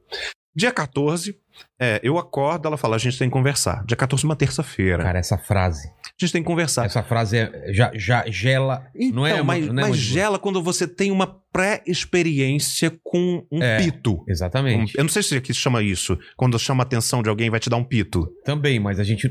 Eu sei o que significa, mas a gente não usa pito. É usar outro palavrão? Coça. Não. Coça não, é vou chamar a sua atenção. É, pito. É, É, uma. uma- Então, quando os É, pais falam a gente tem que conversar, então, mas quando você não tem essa pré-experiência, a gente tem que conversar de boa. É. Então tá, eu vou pra empresa, no final a gente conversa. Quando eu cheguei, os funcionários não estavam em casa. Eu tinha jardineiro, motorista, governanta e alguém Sim. que fazia lá. Eles não estavam em casa. Ah, e duas babás. Não estavam em casa, a criança também não estava, e ela sentou no sofá e falou: Olha, tem uma coisa pra contar. A criança foi estuprada. Peraí, mas quem é essa criança? A- não- o filho dela. Ela tinha um filho de outro casamento? Ela tem um filho do primeiro casamento. Tá, que eu anos? criei. Eu criei. Eu peguei, ele nem falava. Cara. Eu começo a tremer, né? É porque eu ainda sinto muita. É, mas calma, vamos, vamos. E aí, a, a primeira palavra que ele disse foi papai. É mesmo. Caramba, você. Então, Entendeu? quando você começou o relacionamento com ela, ele tinha quantos anos? Dois anos. Tinha acabado de fazer dois anos. Caramba. Ele fez dois anos em outubro. Dia 10 de outubro. 11. E isso aconteceu? Ele tinha quantos anos? Cinco. Sim. Tá. Aí ela fala: No entanto, que a denúncia ela disse que eu enfiei um pulso nele. Caramba, velho. É, e a criança nem sentiu dor, não sangrou nada, entendeu? Aí ela vai mudando o diálogo pra, porque as pessoas começam a questionar. Tá. E ela diz: a criança foi estuprada. E eu levanto desesperado e falo assim: cadê a câmera? Porque eu já tinha participado Ah. de Rodrigo Faro, já tinha participado de Raul Gil, já tinha participado de um monte de programa que tem pegadinha. E você pensa assim, pô, uma pegadinha extremamente de mau gosto. Exatamente. Mas Quem é o vai que uma poderia, o que poderia, sei lá, é, para uma pessoa que já tinha participado de tanto programa, talvez, sabe, tirar a pessoa do sério. E eu levanto e falo, tá bom, pode sair, pegadinha, porque era, era ridículo. Era ridículo. E não tinha câmera. E aí eu fico estatalado e, e eu digo, aonde ele tá? Ele tá no hospital. tá no hospital. Cadê a polícia? Vamos pra polícia agora. É, e, e- e como tá quem foi? Porque nesse lado você esquece que você é pastor. E ela falou: Não, quem estuprou foi você. Eu falei: Você tá brincando? E aí ela não me deixou falar. Ela falou: Não, foi você. Eu tô saindo de casa. Na sexta-feira eu volto. Isso era terça-feira. Aí eu, peraí, você tá dizendo que sou eu? E você vai voltar sexta-feira? Você vai sair? Você vai fazer o quê? É. Entendeu? Você não tá na polícia, você não tá me. Sabe? Se eu descubro que alguém estupra meu filho, eu Caramba. quebro a pessoa no meio, É. depois eu pego a pessoa quebrada, levo pra polícia, entrego e me entrego. É. Entendeu? Mas não fala, ah, vou pensar o que, que eu vou fazer. E aí eu subi, né, pro andar das suítes e ela tomava muito remédio controlado. Eu peguei um dos remédios dela, eu liguei pros, pros líderes dela, pra cobertura espiritual dela né, de Dallas e falei assim: olha, aconteceu isso, ela tá, ela foi influenciada, ela tá maluca, aconte- me ajuda, liga pra ela, porque não faz sentido. E eles falaram: a gente não vai se envolver. Porque eles já estavam fazendo parte de tudo isso. Ah, tá. Já tinha sido programado. Foi uma coisa construída durante, segundo o Ministério Público, quatro meses. Entendeu? E aí eu pego os remédios dela e tomo. E uma pessoa que não tá acostumada a tomar remédio pra dormir, quando você toma, você apaga. Só que antes eu deixei dois bilhetes, porque eu escritor e eu tenho mania até hoje. Meu namorado eu deixo bilhete espalhado pela casa. Eu escrevi dois bilhetes, um pra ela, eu amo vocês, não fiz isso, jamais faria algo assim, não se preocupa, vai dar tudo certo. E escrevi um outro bilhete pros funcionários. Dizendo o nome deles e falei: olha, eu tomei um remédio para dormir, tá tudo bem, faz as coisas da casa. Esse bilhete dos funcionários, eles ragaram, sumiram. O bilhete dela, eles pegaram, botaram no chão da sala, pegaram vários comprimidos, derramaram, porta-retratos, abriram a Bíblia, tiraram foto e disseram ele tentou suicídio. Caramba! É, quem investigou tudo e chegou nessa linha do tempo, porque eu nem vi isso, foi o Ministério Público. Mano, que doideira, Só que cara. aí, eu, eu de Não, manhã cedo, É- eu é- estou... Ela saiu de casa saiu mesmo? de casa. E levou ele. E levou ele e avisou os funcionários. Eu vou chegar na- no Tá. complô dos funcionários. Aí, no dia seguinte, os funcionários chegam para trabalhar. Eu estou dormindo fortemente por causa dos remédios. Eles chamam uma ambulância e me levam para um hospital público. Quando eu chego no hospital público, eu fico em. em ana- em, não é ana- em observação, Observação. observação, mandíbula. E algumas horas depois eu recebo um atestado médico dizendo: olha, tá bom, ele não precisa sequer de lavagem. Ele tá tranquilo, pode ir pra casa. Lavagem é quando tem que tirar o que tá dentro porque tá fazendo mal. É, Já- porque assim, eu não tomei comprimido, eu tomei gota. E na cena do crime tá cheio de comprimido. É um negócio surreal, Ah, assim. tá. E aí não fez nem lavagem. E aí eu recebo um, um laudo dizendo: olha, ele tá em perfeitas condições, pode ir pra casa. Você, meu- acordou, você acordou num quarto ou no. na- no- Não, eu, eu levantei, eles me levantaram, eu desci a escada Ah, da de tá, casa. tava Eu pedi, traz aquele casaco, porque era Ah, então junho, você tava, tava frio. consciente? Eu tava grog, mas tava consciente. Entendi. E aí, a- o meu motorista fala: não, é, como ele foi comigo na ambulância, eu não ia voltar de carro. Eu falei: chama um táxi. Não existia Uber em 2016. É. E aí ele falou: não, a gente tem que voltar de ambulância. Eu falei: mas voltar de ambulância por quê? Ele: não, a sua esposa pediu, você tem que voltar de ambulância. Você vai desconfiar do seu motorista? Claro que não. Você vai desconfiar da sua esposa? Não, É. então vão de ambulância. Entrei na chegou a ambulância, entrei na ambulância. Da do hospital para minha casa era uma reta chamada Avenida das Américas na Barra da Tijuca. Não tem buraco, não tem quebra-mola. Você faz em meia hora. Eu tô dentro da ambulância deitado, porque você tem que ser carregado deitado na ambulância.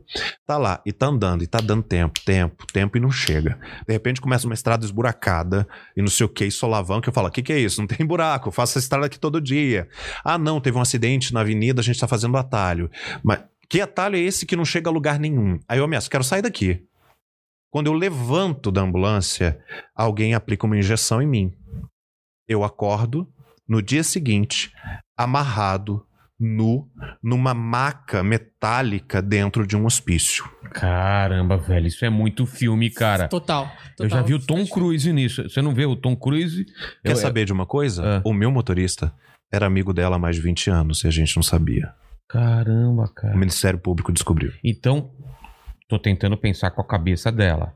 Volta de ambulância, porque ele, em algum momento ele vai reagir, vai, vai se ligar que não tá indo pro caminho e tal. A gente aplica esse negócio, porque é o único jeito. Se ele voltasse como motorista ou de táxi, não teria essa desculpa pra colocar ele no hospício. Aí entrou no hospício com é, tentativa de, de suicídio.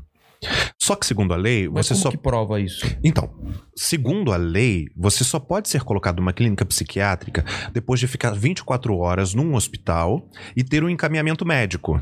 Algum médico fala, ó, é, ele precisa. Isso. Não teve. Eu não tinha. Pelo contrário, eu tinha um laudo dizendo que eu estava bem, que eu não representava perigo. Segundo, mesmo com isso, depois de 72 horas que você está numa clínica psiquiátrica, você, por lei, precisa que a família autorize ou o Ministério Público entenda que você representa um perigo para si ou para outro. É. E aí sim você pode ficar lá. Isso não aconteceu. Eu fui mantido lá por oito dias até minha mãe me localizar em car sequestro e cárcere, sob torturas pesadíssimas. Então, mas como que conseguiram isso? Existe uma coisa, talvez a gente não tenha tanto, chamada dinheiro. Ah, tá. Eu tenho todos os comprovantes de quanto ela pagou, anexado no processo que eu movo contra ela e contra essa clínica por sequestro e cárcere privado, inclusive o comprovante do que ela pagou para ambulância, do que ela pagou para o médico, sabe? Caramba. Eu tenho tudo. Eu tenho filmagens, gravadas, tenho tudo.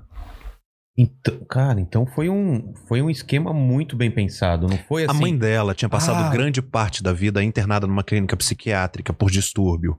Então ela já conhecia como funcionavam as Entendi. coisas.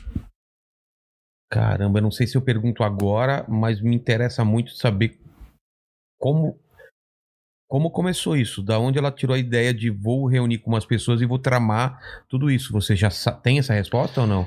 Então, Porque você falou que foram quatro meses. A de- gente tem elucubrações. O Ministério Público ele traça a linha do tempo por perguntas que ela fazia e por testemunhas que durante esse período de quatro meses disseram diante do juiz que ouviram dela a seguinte expressão: Eu não vou me separar, eu prefiro que ele morra.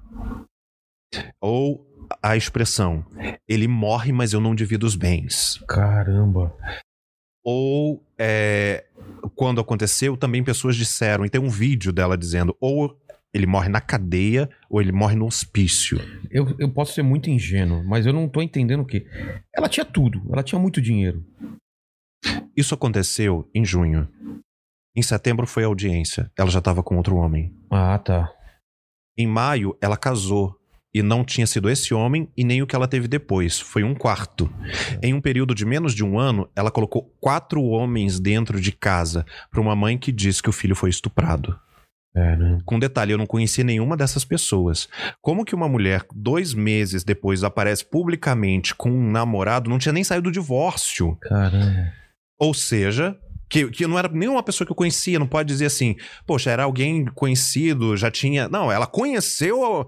Ela leva a crer que né, eu era boi pra caramba. Exatamente. Entendeu? E aí você acorda no hospício Eu acordo num hospício, é, amarrado, seminu, né? Porque eu tava de cueca.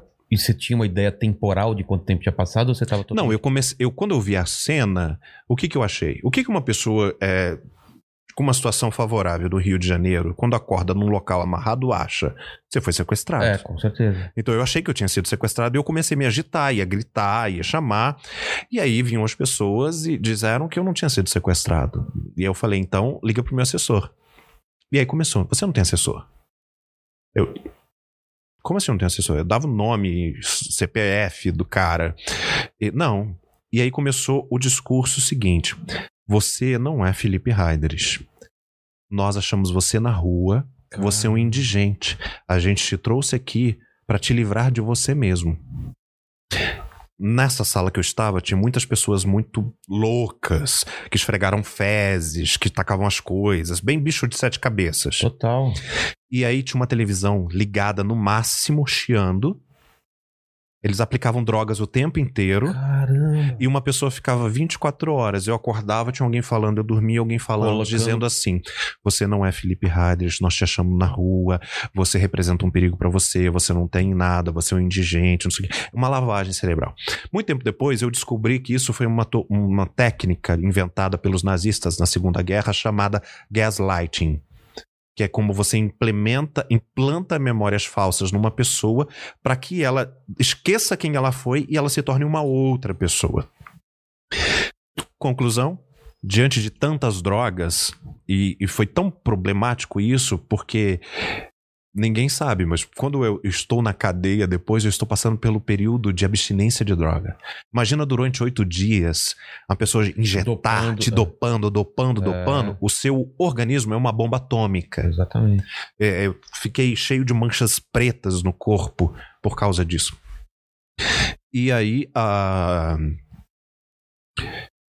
no oitavo dia, a gente tá falando, oitavo dia, há cinco anos atrás, hoje, dia Tá, 23. Mas nesses oito dias você não viu ninguém próximo a você? Não, Ninguém era. Ninguém, ninguém. ninguém. Nem ela. Não.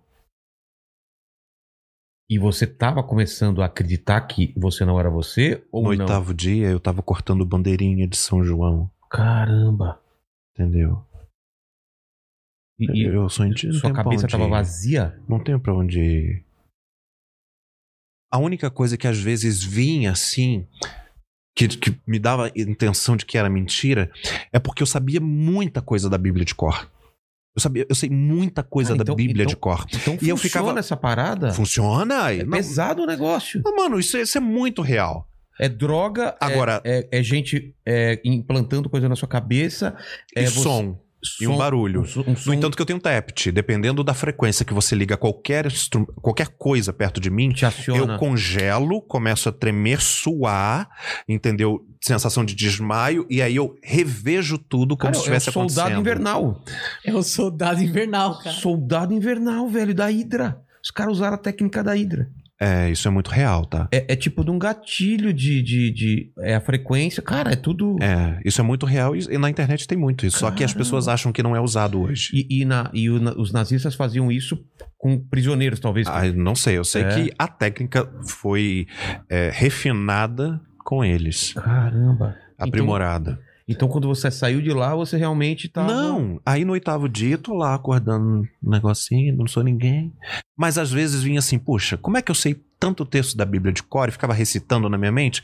Se eu não sou ninguém, se eu não sou o pastor. Você não lembrava de sua mãe, seu pai? Lembrava de tudo, Ah, lembrava? lembrava de tudo. Só que como eu não era, eles diziam que isso era, eu tinha uma dupla personalidade. Isso era um personagem que eu tinha criado. criado. Isso que eu ia falar, É. acho que você começa a desconfiar da verdade, É, né? Será que Todo é? mundo diz que você não é você. É. A primeira coisa que eu cheguei, quando eu fui fazer terapia, eu virei para uma. Eu pedi uma psiquiatra especialista em psicopatas. Uma forense especialista em psicopatas. Porque eu queria saber se eu era psicopata. Porque passaram. A, me disseram, o mundo disse que eu era psicopata.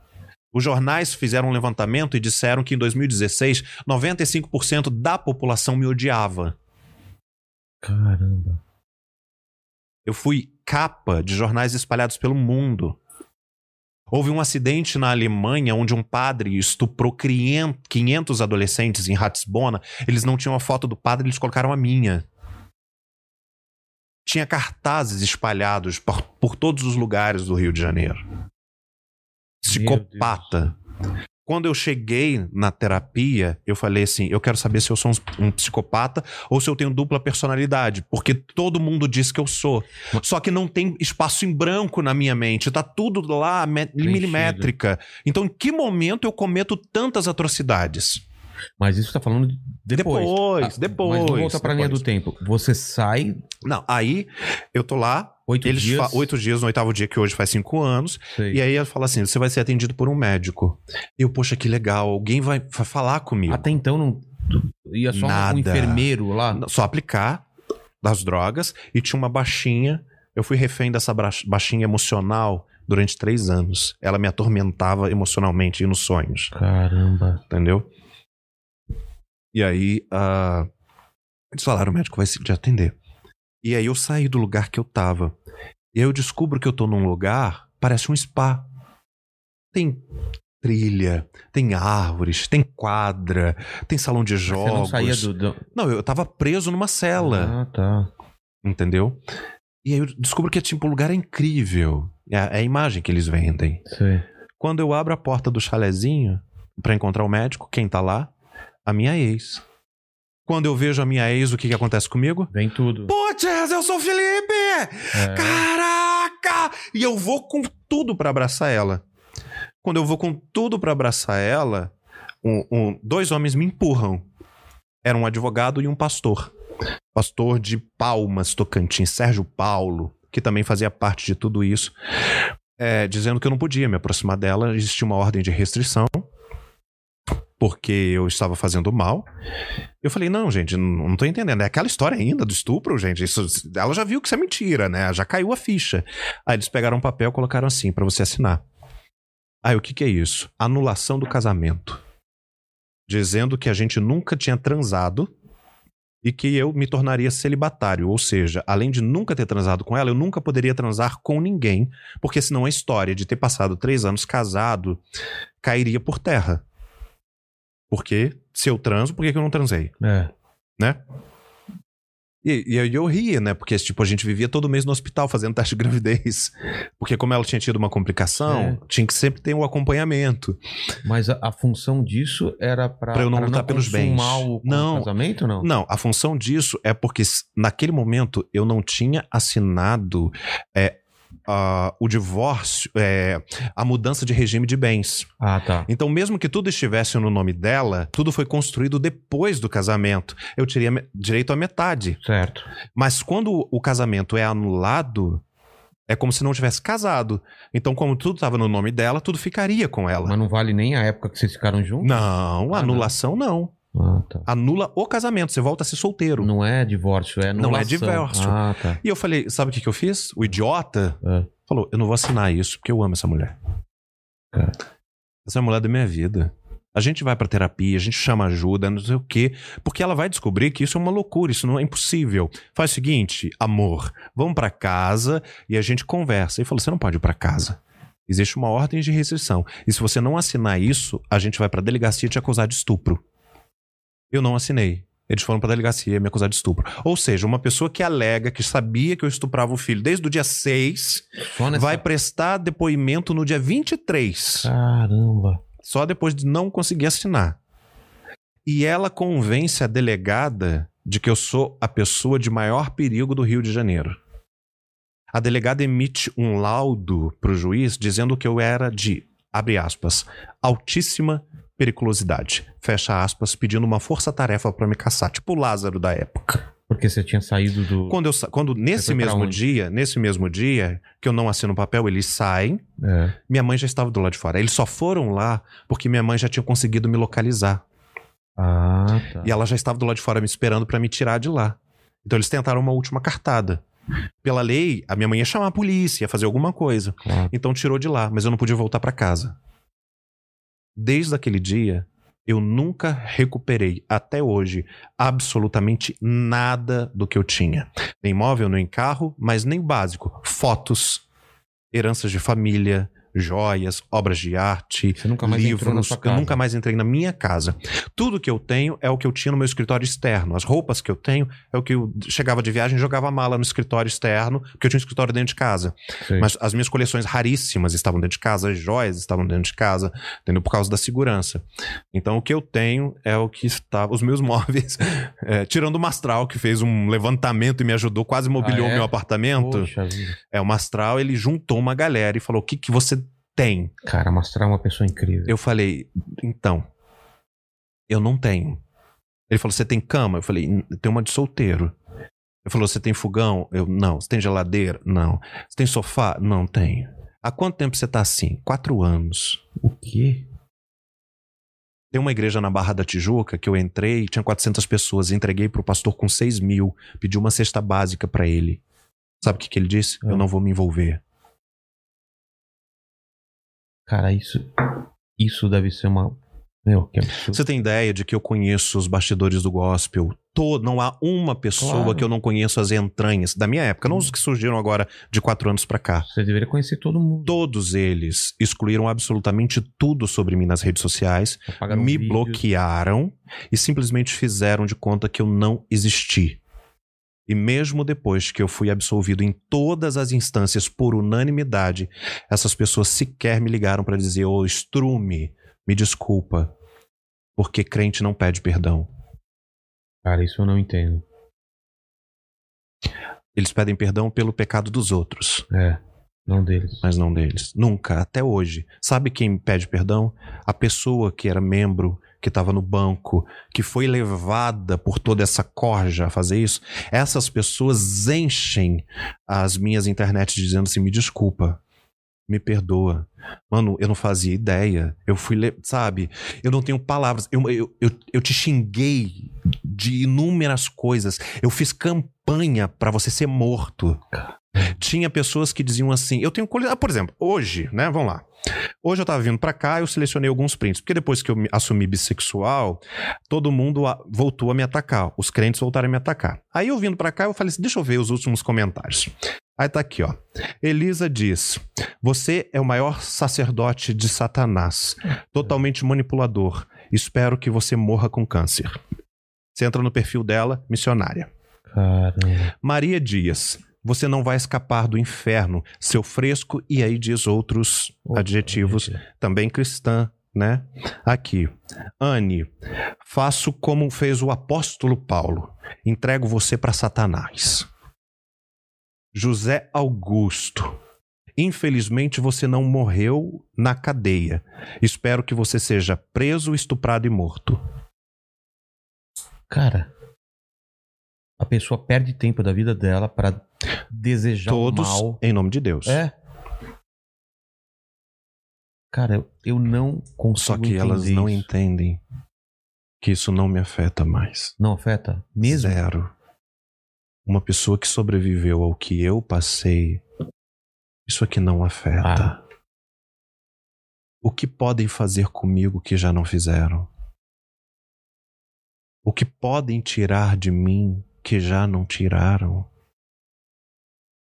Qual dor podem causar que já não foi causada? Não existe. Eu sofri torturas que nunca foram mencionadas porque vão para o livro e para o filme. Eu sofri traições, acusações, um levante religioso, político, financeiro absurdo, sem entender por quê, se eu não representava ameaça nenhuma. E hoje você entende? Entendo. Mas mesmo que eu não entendesse, não faria diferença. É. Eu não preciso de respostas. Nenhuma. É por isso que isso não me ofende. Isso não dói. Você quer me xingar? Me xinga. Pode ser na minha cara, pode ser na internet. Pode falar que acha que eu sou um pedófilo simplesmente porque eu me assumi bissexual ou gay. Não tem importância. Sabe por quê? Porque aí dentro você só reflete aquilo que você recebeu. E o que você está fazendo nesse momento não é quem você é. Por mais que tudo que você ofereça seja ruim, pode ser que só te ofereceram coisas ruins. Hoje eu entendo isso. Porque só me deram coisas ruins, mesmo sem eu ter feito nada. E eu sobrevivi. Eu não achei que eu ia sobreviver. Ninguém achou que eu ia sobreviver. E como você sobreviveu?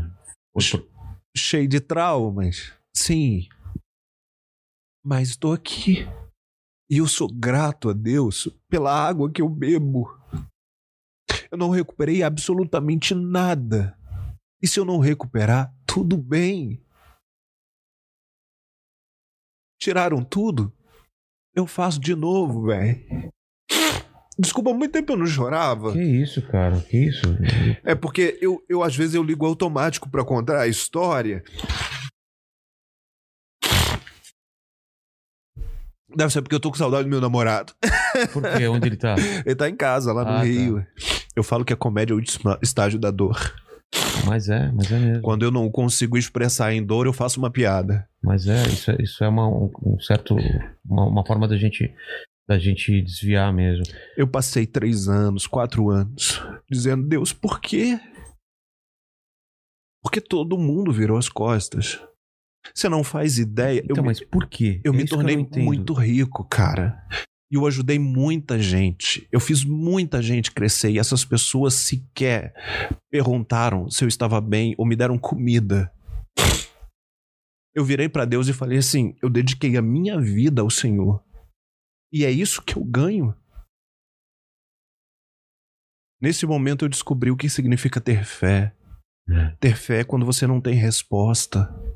Porque se você tivesse resposta, você não precisaria ter fé Exatamente. quando o ponto de interrogação, quando pessoas boas sofrem, porque não tem problema, Jesus não precisaria ter morrido na cruz. Ele podia ter estalado o dedo e perdoado a humanidade, mas ele fez questão de vir na terra, se humilhar, se tornar humano, a raça mais desprezível, mais corrupta. Ele podia ser um beija-flor, ele podia ser uma girafa. Ele se tornou humano, a raça mais desprezível, a que mais faz mal para todos os outros seres vivos. E não questionou. Um dia num monte, ele come... as veias dele se romperam num processo chamado hematrodólise e ele começou a que a Bíblia chama de suar sangue, mas não é suar sangue. Ele estava com tanta angústia, isso existe na, na, na medicina. Os vasos sanguíneos romperam de tanta dor que ele estava sentindo. Ele dizia: Deus, eu não quero ir para a cruz, eu não quero, eu não quero, mas não faz o que eu quero Se for da tua vontade. faz o que o Senhor quer. Então, quando ele está pregado lá naquela cruz, ele está dizendo: Felipe, olha só, você pode não entender. Não entende, cara. Se tiver resposta, beleza. Se não tiver, beleza. E quando você entende isso, a vida fica muito leve. Cara, eu não entendo. Eu não entendo. A vida fica muito boa. Porque As coisas não te afetam mais. Sabe? Você vai para um nível que, tipo, você sabe quem você é, você sabe onde você quer chegar, e você encontra um local de paz tão absurdo porque não tem mais inquietação dentro de você. Não tem. Porque você passou a entender que você não precisa de resposta para ser feliz. Mas essa falta de resposta é uma coisa que, que deve ter te. Quatro anos, três É, anos então. e meio. É uma coisa Eu que. briguei muito com Deus. É, eu imagino que sim. Eu xinguei Deus de tudo quanto é nome.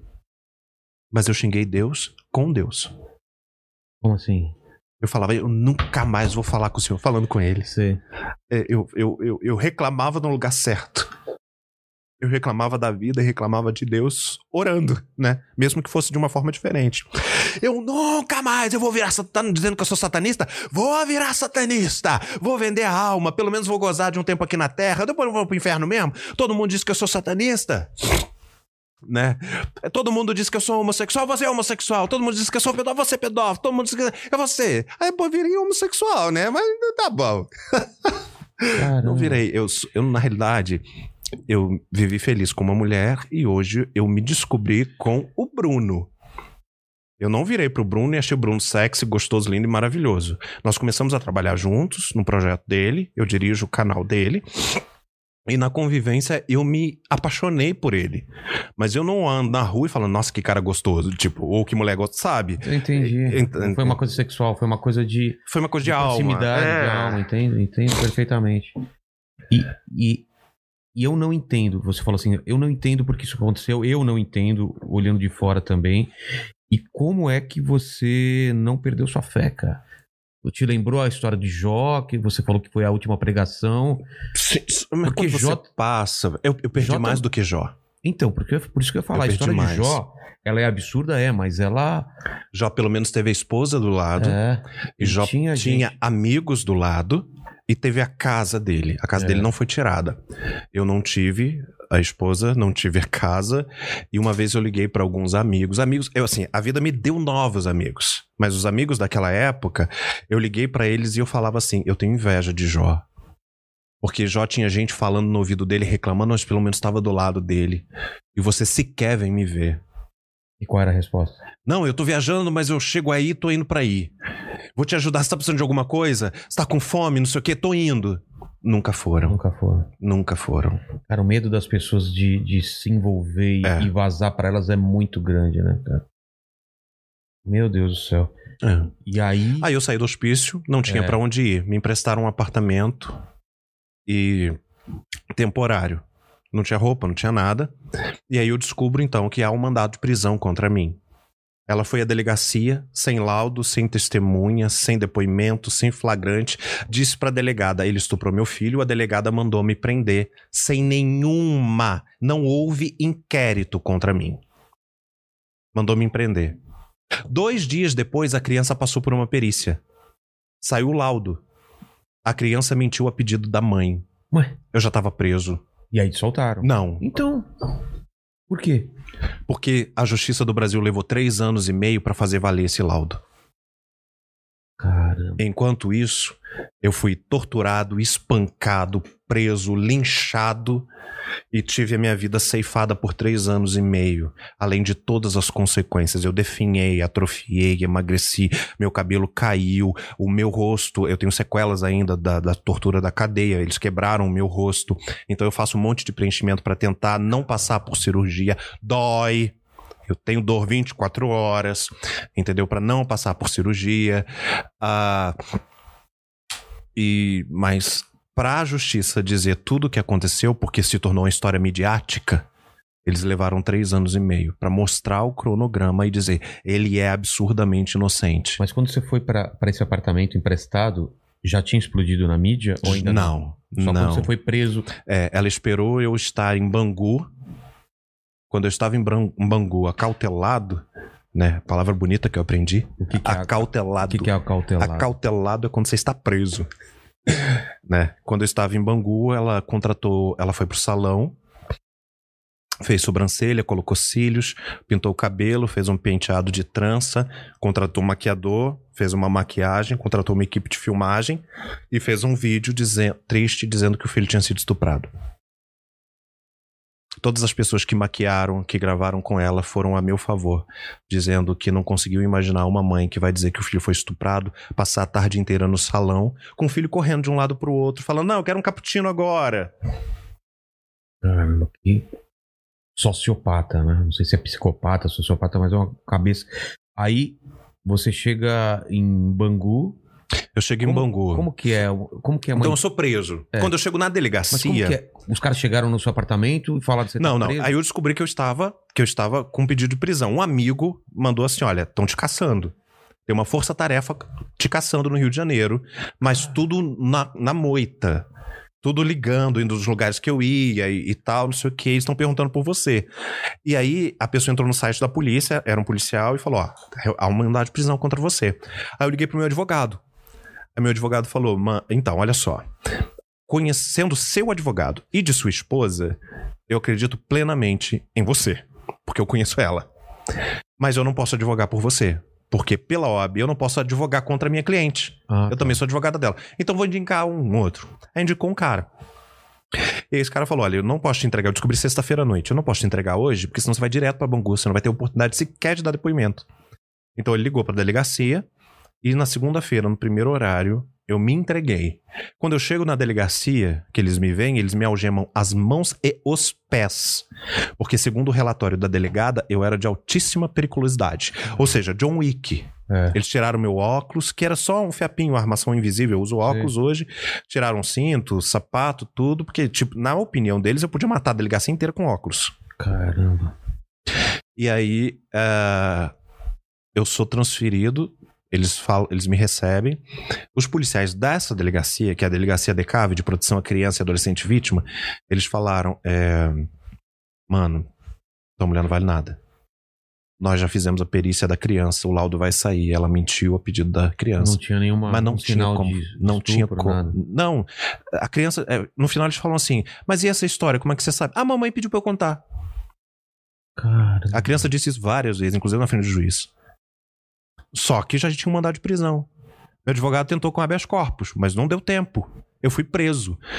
Botaram, me botaram dentro de um camburão, ligaram a sirene, desfilaram comigo pelo Rio de Janeiro. Os policiais olhavam pra mim e disseram: Você não dura 24 horas. É porque é o que a gente sabe, né? Eu coleciono artigos de, de pessoas que foram mortas em menos de 24 É. horas porque elas eram estupradoras. Exatamente. E aí eu chego em Bangu, no galpão, eles tiram minha roupa, né? É, tem aqueles procedimentos de investigação lá. E aí eles perguntam pra você, pra mim, no caso, perguntaram qual é o artigo. Eles perguntam gritando, né? É. Qual é o artigo? Eu não fiz direito. Eu nunca tinha entrado numa delegacia. Eu nunca tinha passado pela polícia. Eu não era só réu primário, eu nunca tinha, sabe, nada. E se você pergunta pra um escritor o que que é artigo, ele pensa em regras de português. É. E eu falei, depende da frase. Mano, pra que que eu fui dizer isso? Tomou uma porrada. Eles me espancaram e me quebraram inteiro. Rasparam minha cabeça. Eu não tinha documento, porque eu não pude voltar em casa. Eu não tinha nada. Eu não tinha como provar que eu tinha graduação. Fui jogado na cela comum, nu. E os carcereiros disseram: quem estuprar ele primeiro a gente não bate. Cara, o que, que te passava pela cabeça? Tipo, eu vou morrer. Não, eu tinha certeza que eu ia morrer. eu tinha certeza que eu ia morrer. Eu, se- eu se- escuto o som da cela batendo. E você tava conversando com Deus ou nessa- Tava. Naquele momento eu fiz a oração da cruz. É. É o que Jesus fez. Eu falei, Deus, eu entrego nas tuas mãos o meu espírito, porque meu corpo acaba aqui. Só que eu acrescentei, eu falei, por favor, que eu morra rápido. Por favor. E aí eu fui pra um cantinho da cela, um lugar imundo, não, tinha nada. Não é normal os caras deixarem nua a pessoa. Não é normal. Ah, tá. Não é normal. Pelo menos com short eles deixam. Não é normal. É porque era, era eu. E tinha quantos na cela? Há um monte. E aí? Eu fui pra cela, fiquei num cantinho em cócoras, né? Tipo, posição fetal. Alguém conversou com você? Alguém Aí um cara tocou em mim assim. Aí eu já entrei em pânico, né? Só que eu já tava vindo do hospício, né? Então eu já tava meio doido. E aí ele me entregou uma camiseta branca. O outro entregou um short. Caramba. E o outro entregou uma havaiana preta. Eu postei esses dias a camiseta branca e a havaiana preta. Me vestiram. Foi o o oposto do que você achou que ia acontecer. Fiquei lá sete dias. Estenderam a mão pra você, cara? Mas ele- eles não sabiam qual crime você tava. Sabiam. Eles Sabiam? Ah, os, Os carcereiros sabem. disseram assim: ele é estuprador de criancinha. Quem estuprar ele primeiro, a gente não bate. Durante os sete dias que eu fiquei preso, os presos não levantaram a cabeça pra mim. Eles falavam comigo de cabeça baixa. E eles não sabiam quem eu era, além de um estuprador. Se você não tem como explicar isso, É. eu digo Deus. Daniel na cova dos leões. Além de Deus, você não achou nenhuma explicação. Não, pra, não vejo. Não vejo. Eu não vejo também. Não vejo. Pelo contrário, dois dos presos, muitos anos depois, muitos como se tivesse séculos, né? É. Não, tipo, dois anos depois, quando saíram, entraram em contato comigo. E eles? E eles falaram, cara, é, a sua vida transformou a minha lá dentro. Pra dois deles. Eu, eu fui salvo lá dentro. E eu falei, mas eu não fiz nada, eu não falei nada. Ele falou, lembra que um dia eu tive uma crise de pânico e tal, porque tem uma regra na cadeia, não passe mal. Porque se você passar mal, eles te jogam numa solitária, que é um buraco, até você sarar. Caramba. Entendeu? É assim que é Bangu. Não sei se aqui é cinco estrelas. Então, ele começou a passar mal e começou a passar mais mal porque estava passando mal e não podia pedir ajuda. E aí ele teve uma, uma crise de pânico e se cagou todo. E começou a vomitar e se cagar. E, e- e a cela era imunda. E só tinha um buraco. E eles não, não tinha água. Eles não davam água. A gente não podia tomar banho. Nossa. Não tinha água pra beber, não tinha nada. E ele disse, porque eu não lembro, que eu botei a mão no coração dele assim, botei na cabeça e falei: sente a respiração, ouça a minha voz, e não sei o quê. E diz ele que ele passou e nunca mais passou mal. Então, ele, a mãe dele, a namorada dele entraram em contato comigo pra agradecer por ter salvo a vida do filho.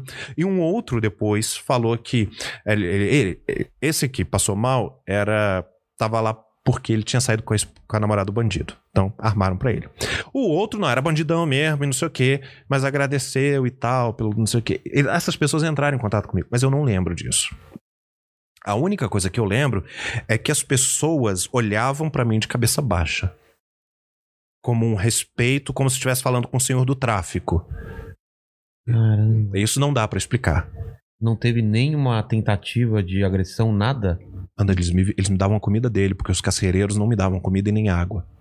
Quanto tempo você ficou nessa Sete cela? dias. Sete dias. É, saí de lá com sete dias porque CNN, BBC, Guardian, tava tudo sobrevoando, Globo, Record sobrevoando. Um senador tinha ido pra tribuna dizendo que eu era o maior criminoso da nação, que eu devia ser morto, apedrejado, linchado. Então a mídia tava muito em cima. O meu habeas corpus, quando saiu, foi noticiado primeiro na mídia. Do, meu advogado tava na porta do juiz.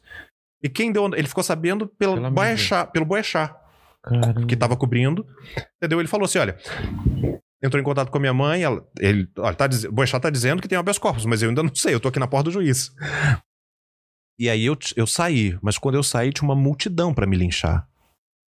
E essa multidão continuou do- Linchar, literalmente. literalmente com pedra, com pau. Ah. O senador mandou, Quem que era o senador? Magno Malta. Caramba. Ele usou a tribuna do Senado pra mandar me matar, não com essas palavras. Eu quero que ele morra, não. Claro. Mas ele disse: ele é um pedófilo, ele é um falso pastor, ele merece. A, a justiça, a pena do Brasil precisa mudar, ele tem que ter pena máxima, a população não pode aceitar. E fez aquele discurso que um bom político e pastor sabe envolver as pessoas, né? E aí tinha uma multidão para me linchar. Graças a Deus, o advogado foi com outro gigantesco, eles conseguiram me proteger. Mas durante três anos e meio, até sair a minha absolvição, eu fiquei trancado dentro daquele apartamento, sem poder botar a cara do lado de fora, porque além de tudo que aconteceu, muita gente ela incentivou e acredito que não posso provar, financiou muitas tentativas de assassinato. Entendeu? Contra mim. Porque pessoas apareciam no lugar que eu estava e só é o meu advogado e o advogado dela podia saber. Porque como eu tinha restrições que o juiz tinha imposto até ganhar a absolvição, eu tinha que dizer onde eu estava. Ah, tá. E só eu, o meu advogado, né? E quem tinha acesso ao processo, que era ela e o advogado, saberia onde eu estava. E pessoas acampavam na minha porta para me matar. E você não assinou a anulação do casamento? E como que ela tomou posse de tudo e você não tinha direito mais a nada? Por exemplo, o juiz de família que deu o divórcio, até hoje sequer deu a divisão dos bens. Ela já dilapidou tudo. Nós entramos com vários recursos pedindo para ele bloquear os bens Caramba. desde 2016. Ele não bloqueou nada. Ele deu o divórcio, ela vendeu tudo. E a gente tá lutando para recuperar alguma coisa. Você viveu nesse tempo como? Lá no, com que dinheiro? Não, apartamento? oferta. É? A pessoa vê a minha história e fala assim: você precisa pagar a luz hoje? Tá aqui, sua luz. Você tem dinheiro para pagar o condomínio? Tá aqui. Eu te falei, os móveis da casa, Mastral movimentou todo mundo. Cara. Mastral me deu copo, talher, eu não tinha isso. Ele me deu coisas assim, tipo, me deu micro-ondas, sabe? Que é, que é supérfluo. Pra uma pessoa que era milionária, não era nada, mas pra alguém É. que não tinha nada, entendeu? Me deu uma cafeteira, eu sou o maior amante de café do planeta, É. entendeu? Você vê meu release, tá lá, amante de café. Então, assim, ele me deu uma cafeteira. O, o Mandíbula te ofereceu café aqui? Não. Eu falei quando eu cheguei que eu gostaria de tomar um café, mas eu estou acostumado a ser maltratado, Mandíbula, tá? é, o que que você tem a dizer sobre Não. na sua defesa? Em minha defesa, eu perguntei pro Felipe o que, que você quer tomar. Ele falou: eu quero uma água agora. E um depois café o depois. O depois ainda tá Ah. rolando. Pode ser agora, você sabe, Pode, né? eu, eu pego o café. E eu também, se eu vou pegar, pega pra mim também. Eu, eu tenho, uma, eu tenho um, um, um, um gosto de deixar as pessoas sem graça, sabe? Eu, Eu, gosto. também tenho esse gosto. Eu também gosto. tenho. Mas ele tá acostumado. Conseguiu, conseguiu. Depois eu o cara conta vendo. essa história e pede um café, velho. Se você não dá um café, É. você se sente tão Eu, mal. vou- eu vou moer o grão É, não, você vai plantar o café e vai. E eu fico vermelho com muita facilidade. É. Então eu... Pô, cara, mas eu, eu vou te falar uma coisa, cara. Você ainda tem essa capacidade de sorrir depois de contar essa história, eu admiro muito, porque é uma coisa muito pesada e é aquilo que você falou, cara. Você tem que, que a- achar um jeito de. de E por que, que eu superar. sobrevivi? É, su- superar eu isso. fui cara. criado com uma fé muito diferente. Eu nunca lidei com Deus de forma burocrática. Deus, pra mim, sempre foi pessoal, desde que eu nasci. Então eu sentava na minha cama e falava: Vamos bater papo? Desde que eu era criança. Ó, Jesus, hoje, meu, di- hoje eu fiz isso aqui na escolinha, como se eu estivesse conversando com um amigo. A minha relação com Deus foi construída assim. Sempre que eu tive crises, eu questionava Deus com Deus É. as interrogações que eu tinha na vida, eu questionava ele. Além de estudar. Então, assim, a fé me ajudou muito. Mas eu tive uma família, a minha mãe, os meus irmãos, eles nunca, nunca, assim, Duvidar. nu- nunca, nunca, Cara, que maravilhoso. nunca. Minha mãe passou a mídia, três A anos. mídia atacando, atacando, e ela tinha certeza de que eles estavam mentindo. Mas assim, não é nem assim, talvez algum dia ele tenha botado a criança no colo, nada. Nada. A minha família, que aonde eu cresci, fui criado, eles me conhecem. Eles nunca duvidaram, mas assim, e eles estavam ali, o que que você quer? A minha mãe definhou junto comigo. Imagino, cara. Minha mãe tá com 39 quilos hoje Caramba. ela não superou ainda. Porque a minha mãe tinha enterrado o marido dela de 30 anos, acho que oito meses antes disso tudo acontecer. Ela não chorou o luto da viuvez e veio ficar comigo. E ficou nesse apartamento, sem sair de casa, três anos e meio comigo, Indo comprar as coisas, fazendo tudo, tudo que você não podia fazer. no Rio de Janeiro, e ela é da roça. Caramba. E minha mãe tem quase 70 anos. Eu sou um senhor. Cara. Agora que ela voltou pra Minas, né? Porque eu tô bem É. e tal. E aí a casa tava destruída Quanto- pela ação do tempo. Mas que hora que você conseguiu falar com ela de todo esse rolo, toda essa bagunça, preso, hospício? Qual foi o momento que você falou, mãe, tá acontecendo isso, isso, isso? Ou não teve tempo? Não, foi? na realidade, a minha mãe, a, a secretária da minha ex-esposa, entrou em contato com a minha mãe e disse: o pastor tá sumido. Ele não aparece. E ele não some. Ele é workaholic. Ele pode estar no hospital que ele liga, passando o cronograma do dia seguinte. Ele pode estar nos Estados Unidos que ele liga. Entendeu? Aquela coisa. Eu sou muito metódico. Então, a secretária dela entrou em contato com o meu secretário, meu assessor, e falou: Eu acho que ela matou e escondeu o corpo. Caramba. Ela disse isso na frente do juiz, só pra você ter ideia. A secretária cuidava de tudo dela, Sim. sabia de tudo. O meu secretário sabia a minha roupa, ele que escolhia a minha comida na época. Só pra você ter ideia. Caramba. A secretária fazia a mesma coisa. Ela disse: Eu acho que ela matou e escondeu o corpo. Porque ele não responde. Então ela entrou em contato com a minha mãe e falou: Vem pra cá. Minha mãe entrou no carro com a roupa do corpo, uma garrafa de café. O café sempre presente nas nossas É. vidas. Foi aí que ela me retira do hospício.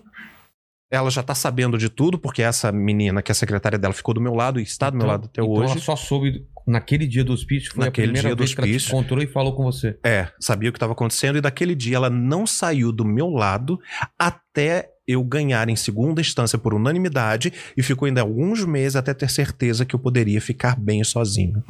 Então você sai sete dias da prisão, vai para apartamento e nunca mais volta pra prisão. Nunca mais volto. Mas aí, Ela pede mais de 20 vezes a minha prisão Então, novamente e mas o e juiz a opinião indefere. pública quando você tá em casa aceita que eles erraram? Não, eu Reconhecem? continuo sendo um monstro. Quer que eu pegue aí, Mandíbula? Não, não precisa. Eu só... Eu continuo sendo um monstro da opinião pública. E- Mano, você não viu agora? A opinião pública mudou de novo simplesmente porque eu tô namorando um cara. Então, isso que eu queria entender.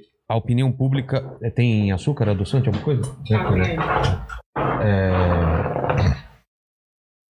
Saiu que, que o, o garoto foi, foi levado a dizer isso e a imprensa não falou, ó, aconteceu tal coisa, é, ele foi solto porque foi absolvido e tal, tal, tal. Não, Não teve isso? quando eu ganhei em primeira instância, Quanto tempo depois foi? eu ganhei na primeira instância três anos e meio. Ah, tá. A segunda demorou. instância eu ganhei no passado. Caramba. Tá fresco. Demora.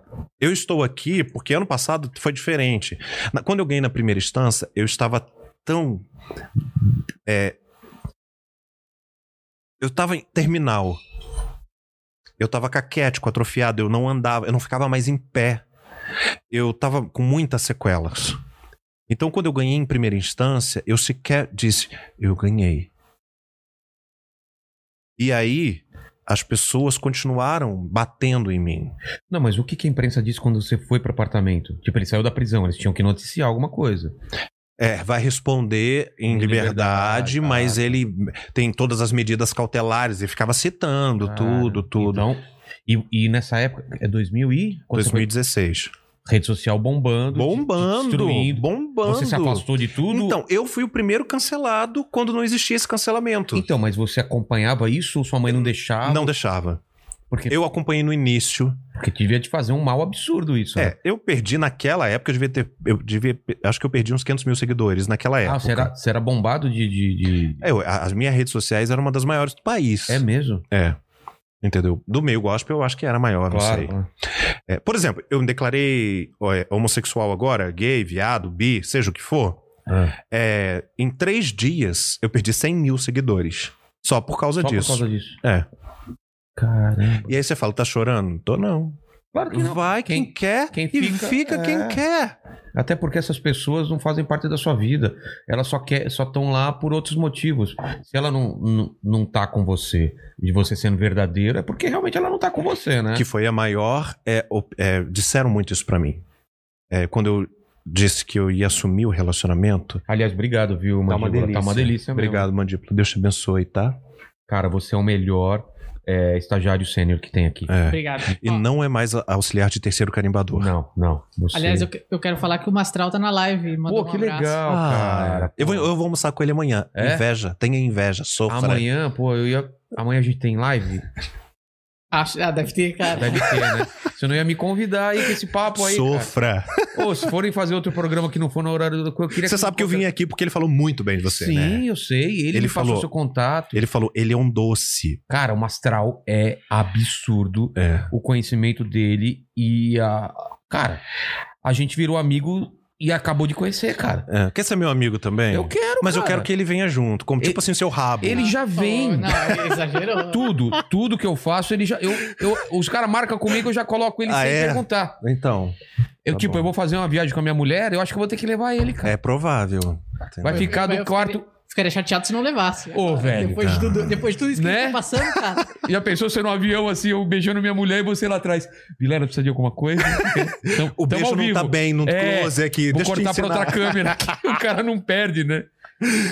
Mas, É, cara, o Mastral é, é, é é- muito é alguém que eu, eu, eu me sinto próximo sem conhecer muito. Ele foi a cara. única pessoa que disse assim: fale a verdade. É, Porque todas as outras pessoas disseram: seja relação- gay escondido. é isso que eu ia falar. Você deve ter escutado isso. né? muito, muito. Seja gay escondido porque voltou a ser, você voltou a ser o querido da nação. né?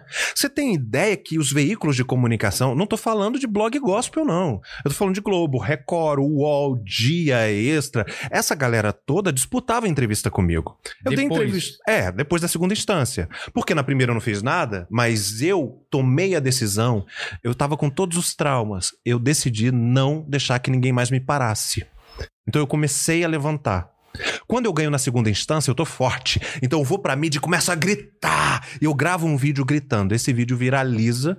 E aí a mídia inteira volta a falar sobre mim e começa a disputar. Entendeu? E, e aí eu volto a ser o queridinho. E lanço um livro, escrevo um livro, que é esse aqui. E lanço.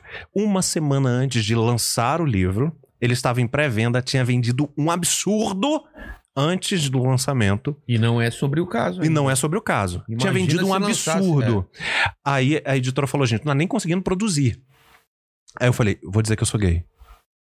Aí os caras falam, não, agora não. Exatamente, absolutamente todo mundo disse: venda primeiro, É. diz depois. Sabe o que, que eu disse? Hum. Eu não quero que ninguém adquira dizendo que eu usei o dinheiro da pessoa, me enriqueci às custas de alguém. Claro. Se a pessoa comprar, que ela compra sabendo que eu sou eu. Sabe o que aconteceu? Hum. As vendas foram todas canceladas. O quê? Acho que, tipo assim, um dia cancelaram mil vendas. As pessoas pediram reembolso. Sabe o que a editora fez? É. Nós amamos você. Nós amamos quem você é. Se você vender um ou vender um milhão, se você quiser lançar um ou quiser lançar um livro todo mês, a gente está com você. Cara, isso que você tá falando. É por isso que eu levei uma pra minha editora lá, pra é, essa. É eu- Arcade, amo vocês, Joyce. Você falando isso pra mim me parece um absurdo tão grande, mas não porque não possa acontecer, mas porque exista tanta gente que pense assim. Porque a gente tá fora dessa é, desse do, do furacão, Sim. a gente não entende que uma pessoa pode não querer ouvir o que a outra pessoa quer falar simplesmente porque ela é bissexual ou é homossexual. Eu não consigo entender isso. Mas você viu que aqui, a ó. mensagem Eu espero que você seja preso, estuprado e morto. é, a pessoa não tá Isso é só, normal, que eu recebo pessoa- todo A dia. pessoa não só cancelou a venda, ela tá querendo que você morra. É. Não, eu, eu, eu, claro que proporções diferentes, mas quando eu faço alguma piada, e olha, você- você viu que eu sou crente, eu acredito em Deus, e, e tô dentro da igreja ainda, afastado, mas sempre tô indo lá e tal, tal, tal. E, cara, eu sofro ataque pra caramba. Tipo, ah, a mão do senhor vai pesar. É. Cara, eu acredito que Deus tem um bom humor, cara. Será que você não pode falar das coisas engraçadas, coisas estranhas? Mas esse? Deus que essas pessoas acreditam, ele não tá na Bíblia. Não, Ele né? só tá na cabeça delas. Entendeu? Quem foi que falou? Foi o Rodrigo que falou que, que Deus é, é bem-humorado, que, que dá piada? Teve alguém que falou aqui, lembra isso? Eu tô tentando lembrar.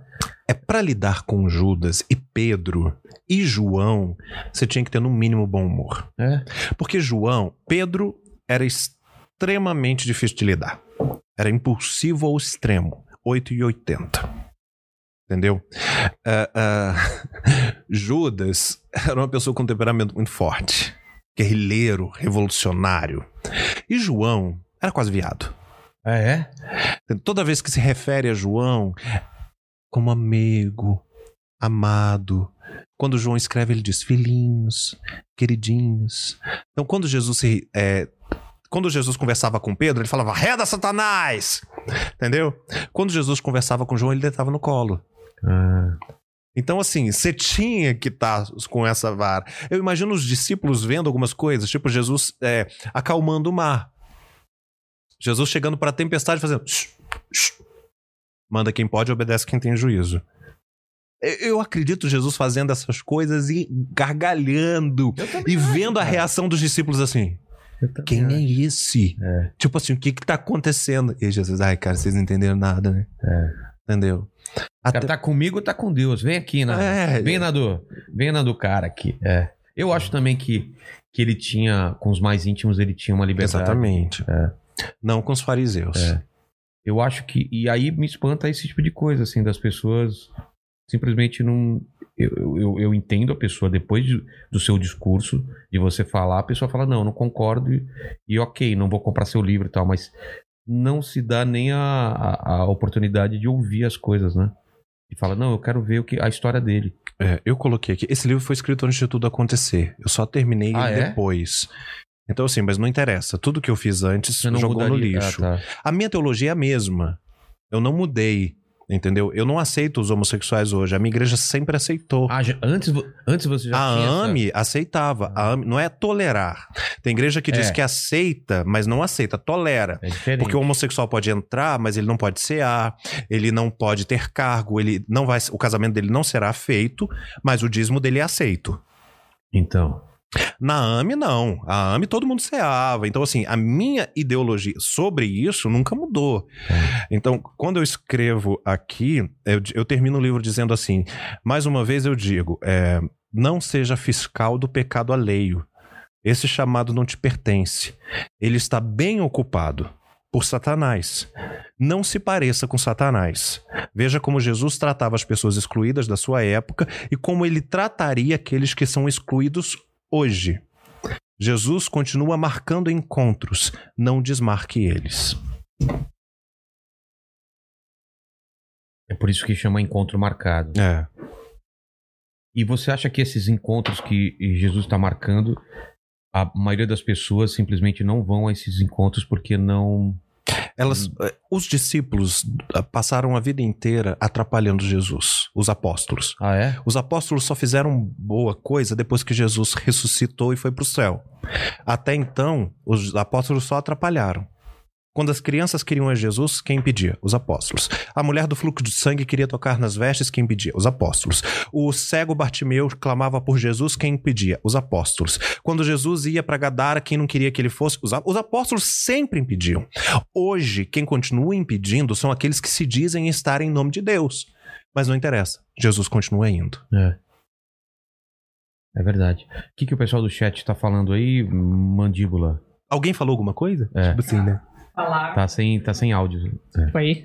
Cara, o pessoal falou aqui e tava rolando uma guerra aqui no chat Imagina. É. de eu acredito, eu não acredito e não sei o quê.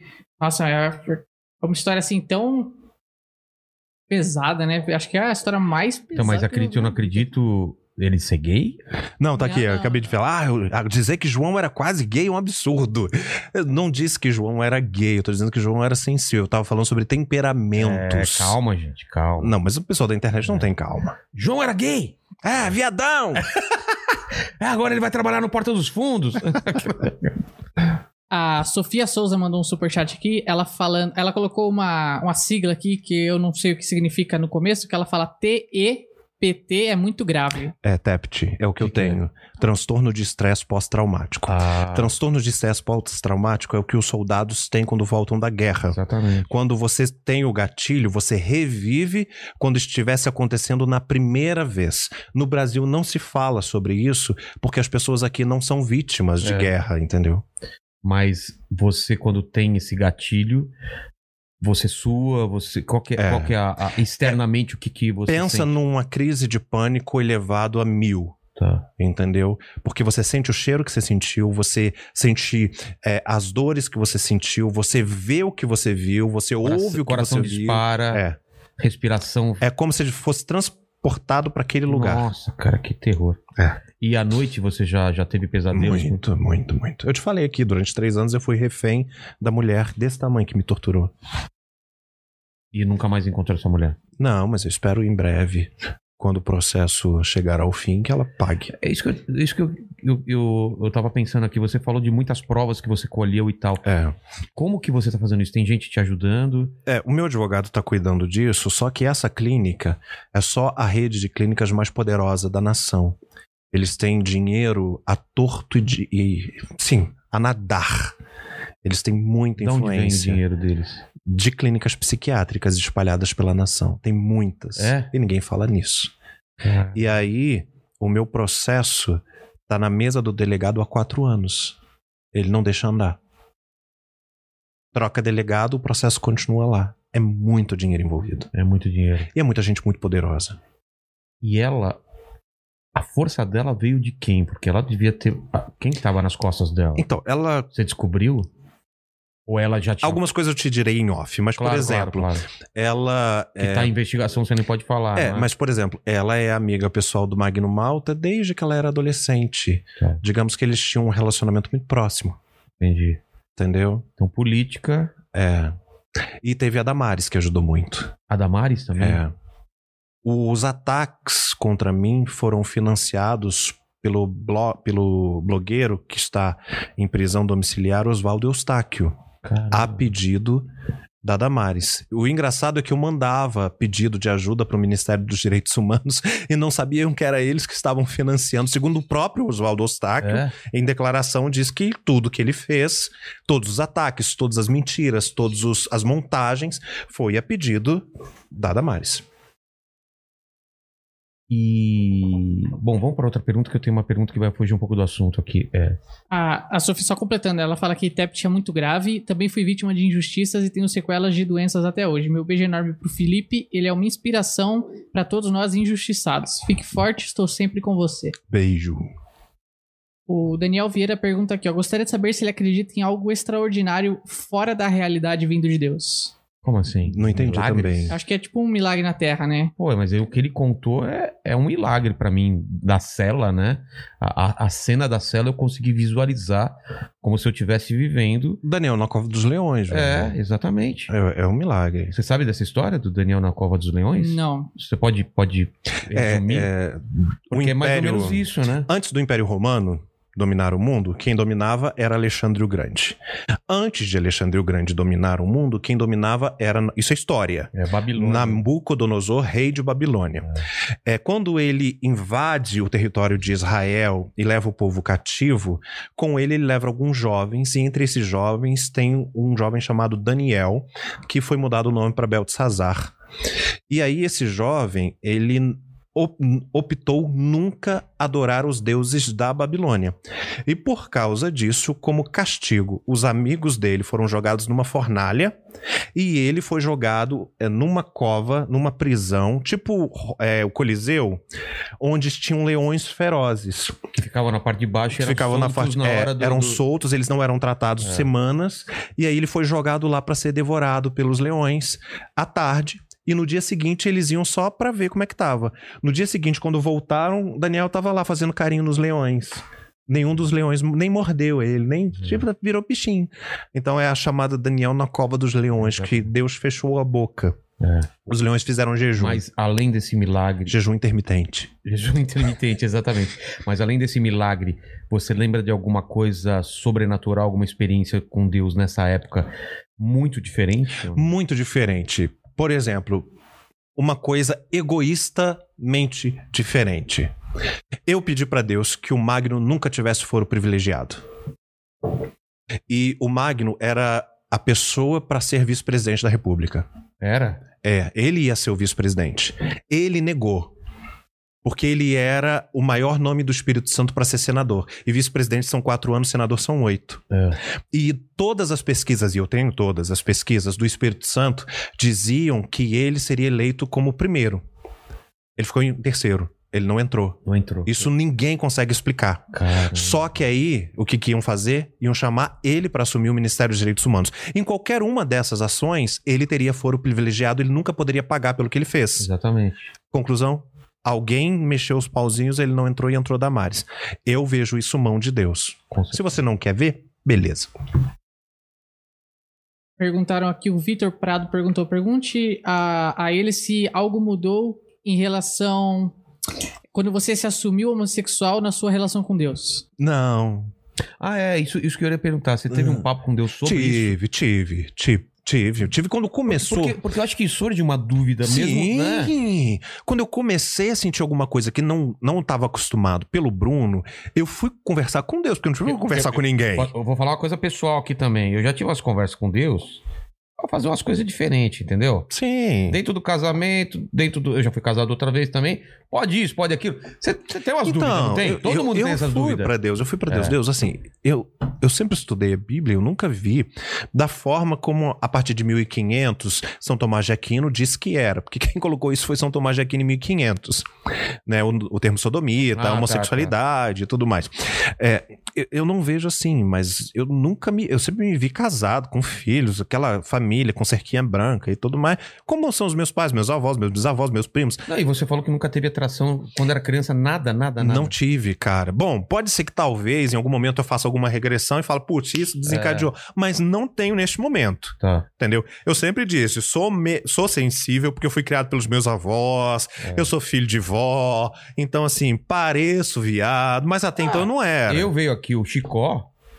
Não sei se você assistiu esse episódio que você não trabalhava aqui ainda. Foi um, um dos primeiros, né? Foi um dos primeiros aqui. E o Chicó me falou: Vilela, você é mais viado que eu. Porque eu sou muito mais é, é, preocupado com visual, mais preocupado, sou muito mais sensível e tal. E não sei o que. Ele falou, cara, Pois é. porque tem, a gente tem aquela ideia que ah, o cara gay é o sensível e o machão não é. E essas coisas estão muito é, nubladas, né? Esse, esse caminho. não- e, e- às vezes as opções elas são muito grandes. E, e os motivos que levam você a optar por isso ou por aquilo é vivência, é, é experiência anterior, é muita coisa. Então, assim, não dá pra gente julgar e achar o, o ponto onde, onde começa, onde termina, não é? Pode ser que futuramente eu falo, poxa, realmente eu tinha essa preferência, É, não, eu não tinha desenvolvido, ou, ou- Pode ser, eu não descarto, mas a minha sexualidade foi construída. As pessoas têm que dizer, ah, você sofreu trauma, É pela também, não dá pra saber, né? mas se for, beleza também. Eu só não quero jogar essa culpa em cima do meu relacionamento, até porque eu, eu demorei muito tempo pra me assumir. Eu fiz muita terapia e eu conversei também muito com Deus pra que eu não envolva uma pessoa e diga pra ele assim: Ih, não era isso não. É. Segue tua vida Você aí. já me curou, agora É, eu tô, tô em não, outra, eu né? estou muito bem, estou muito apaixonado e o Bruno é na minha opinião, uma das pessoas mais incríveis que eu tive a oportunidade de conhecer. Porque ele é exatamente diferente de mim. Completamente. Eu falo baixo, eu sou metódico, eu não sei o quê. Ele é extravagante, ele fala palavrão. Só que ele é 100% transparente. Eu sei onde eu tô pisando. Exatamente. É, os opostos se, se atraem, né? No seu caso também, mandíbula? Ah, Você é oposto à sua, sua mulher ou não? Ah, Em alguns pontos. É, eu sou mais tranquilo e ela fala demais. Muito. É, a gente viu que ela contou coisas aqui de você. Ela já participou aqui do programa, é verdade. Hum. Ó, falaram aqui, Felipe, depois de tudo que aconteceu contigo, é, qual você acha que é o propósito de Deus com você? É. Então, a minha terapeuta diz que eu vou causar um estrago muito grande na teologia. Pode ser isso, hein? Porque Fazer uma eu vou ser o novo herege. eu vou ser o novo herege. Ou o, o, o, o epicentro de uma mudança de pensamento. Sim, mas eu acho que talvez seja trazer esperança para pessoas que não têm mais esperança. Isso, com certeza. As pessoas estão muito machucadas. A, a religião, eu não tô. Não, não é que. a- existe gente muito séria na religião. A maioria é sério. Só que os maus fazem muito barulho. Sabe? E causam muito É isso que eu ia estrago. falar. E causam muito estrago, não é só barulho. Então tem gente muito ferida. E eu quero dizer, olha só, olha o que fizeram comigo. Não tô dizendo que o que fizeram comigo dói mais do que fizeram com você, porque cada um tem o seu nível de dor Exatamente. e só vai até onde você aguenta. É. Eu só quero dizer, Jesus não tem nada a ver com isso. E olha, ele continua te amando, querendo perto e vão caminhar junto. Se essa história serve para curar corações despedaçados, beleza. Você, você não tem problema em ser esse cara. Não tenho. É. Eu sempre falei, quer bater, bate com força, porque eu aguento. É. E a Gabriela Lima perguntou como estava o relacionamento de vocês dois antes do início dessa história. Ah, é. É.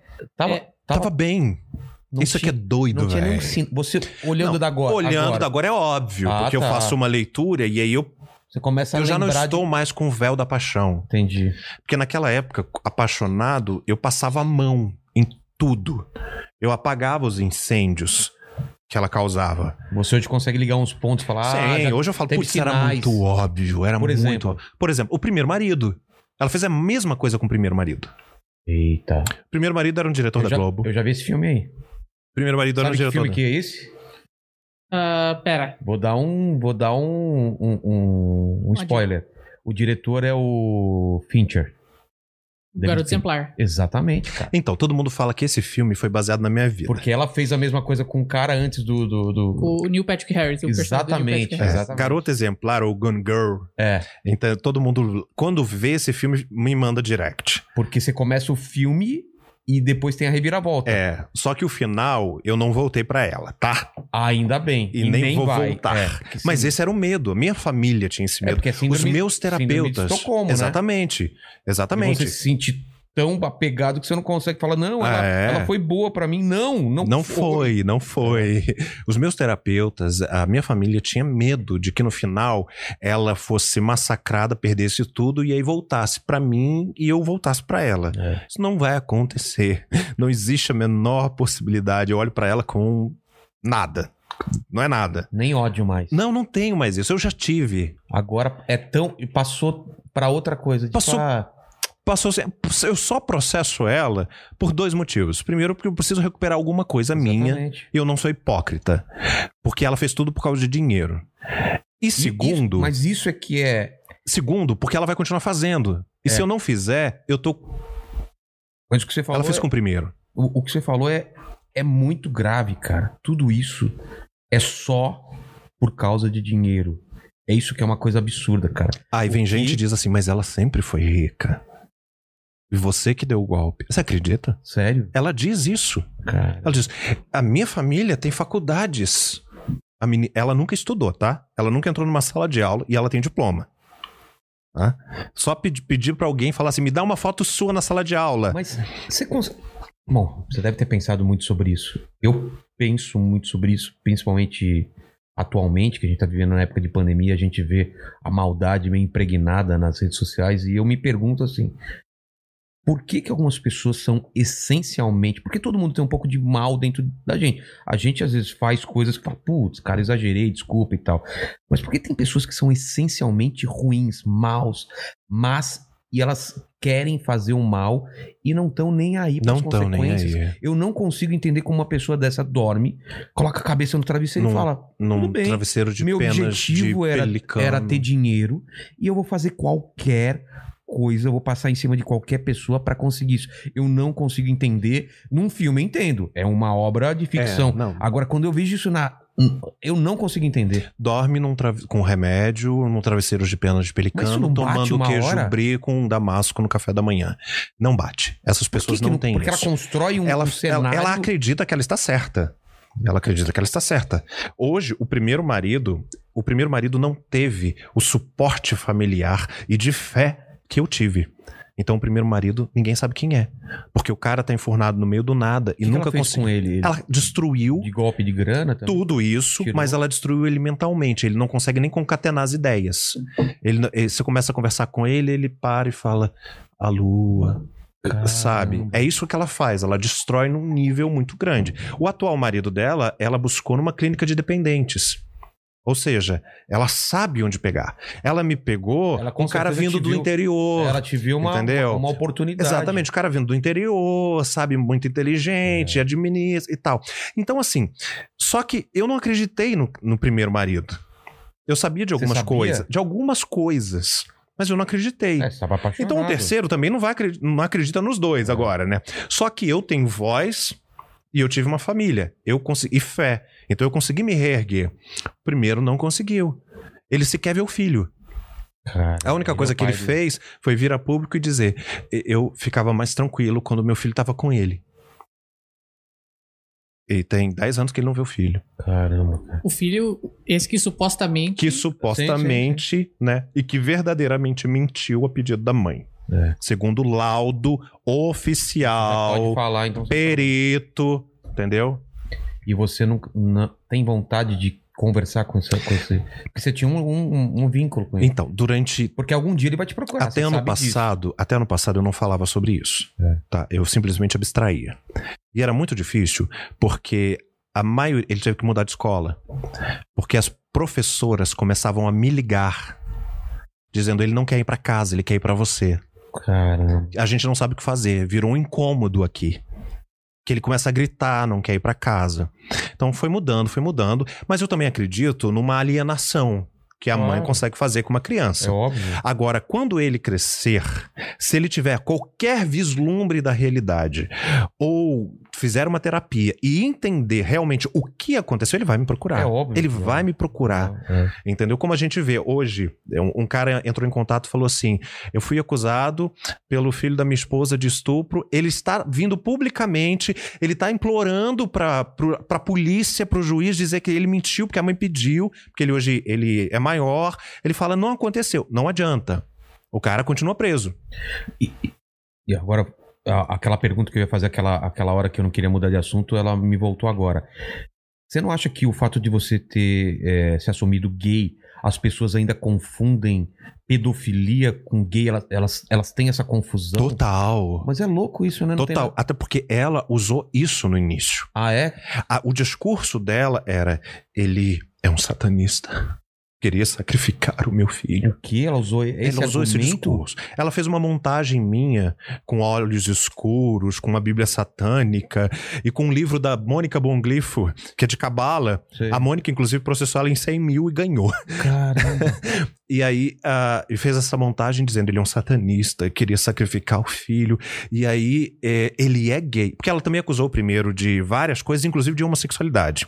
Então ela já repetiu isso, só que colocar exatamente a mesma coisa não ia colar. Então precisava de algo que seria impossível ter perdão.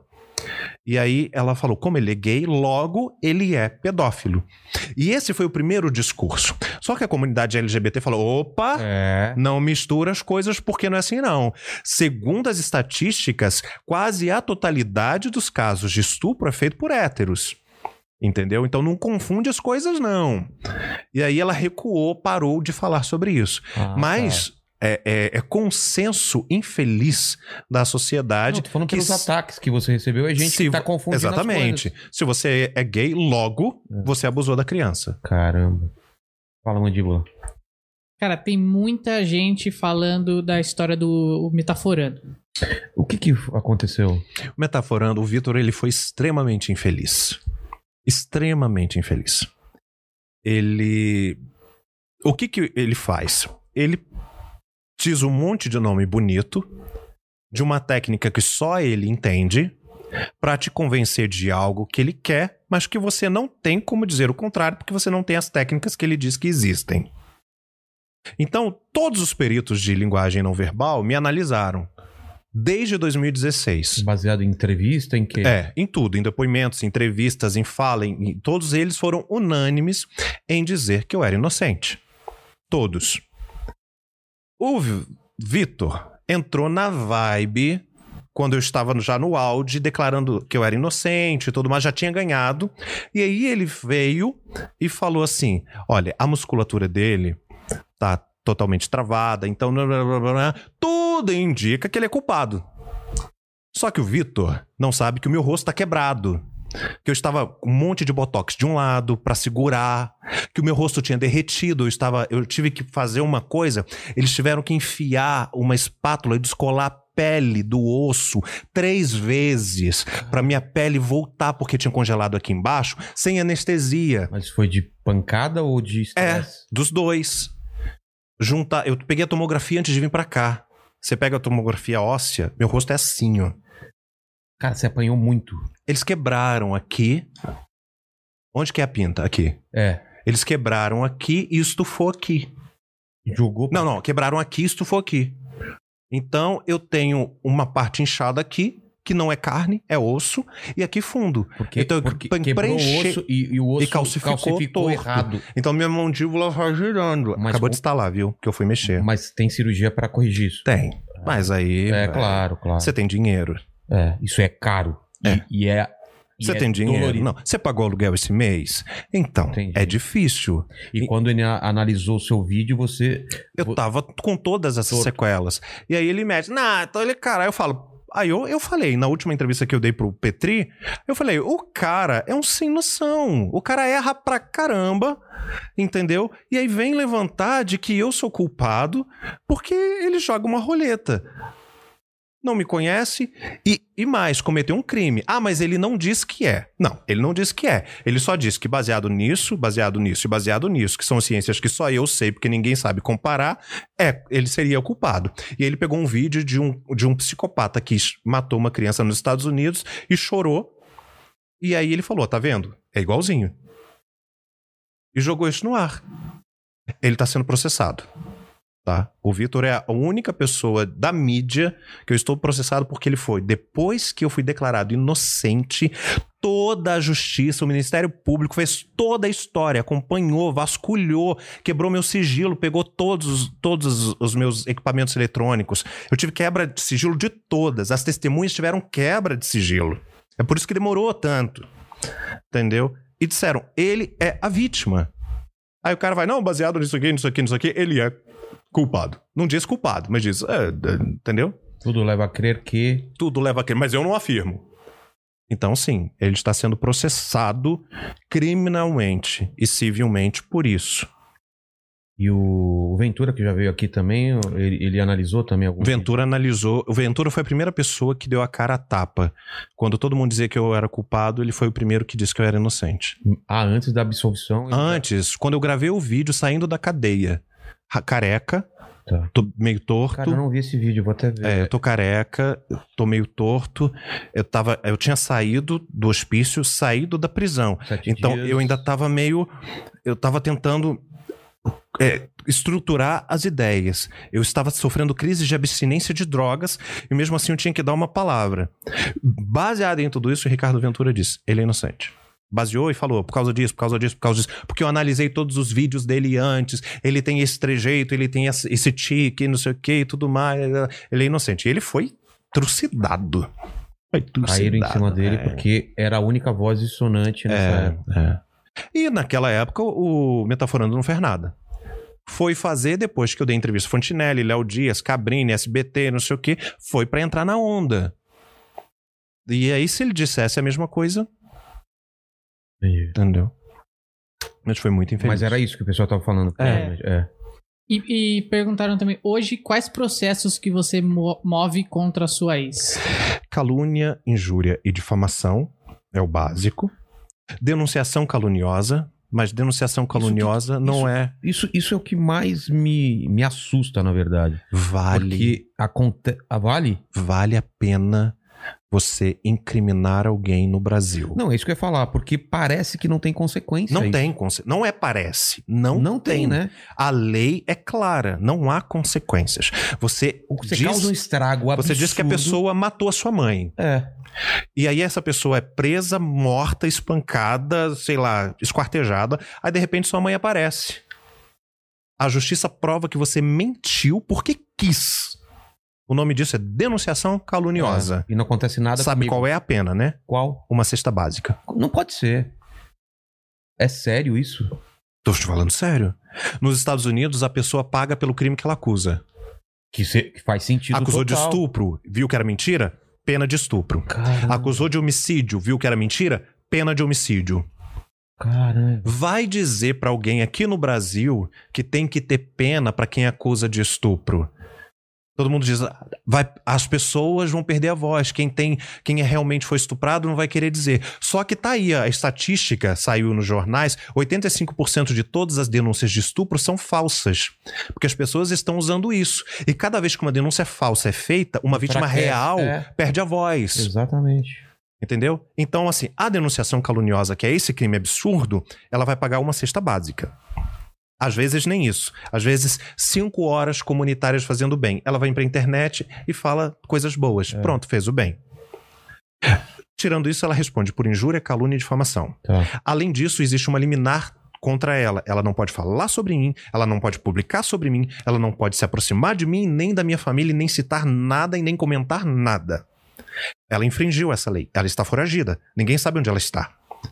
Ela está escondida em algum lugar de São Paulo. A justiça não acha. E se achar, ela vai presa ou não? Não, se achar, ela vai ser intimada. Tá. Fora isso, ainda tem o Mas processo por que que você acha que ela tá escondida? porque ela sumiu.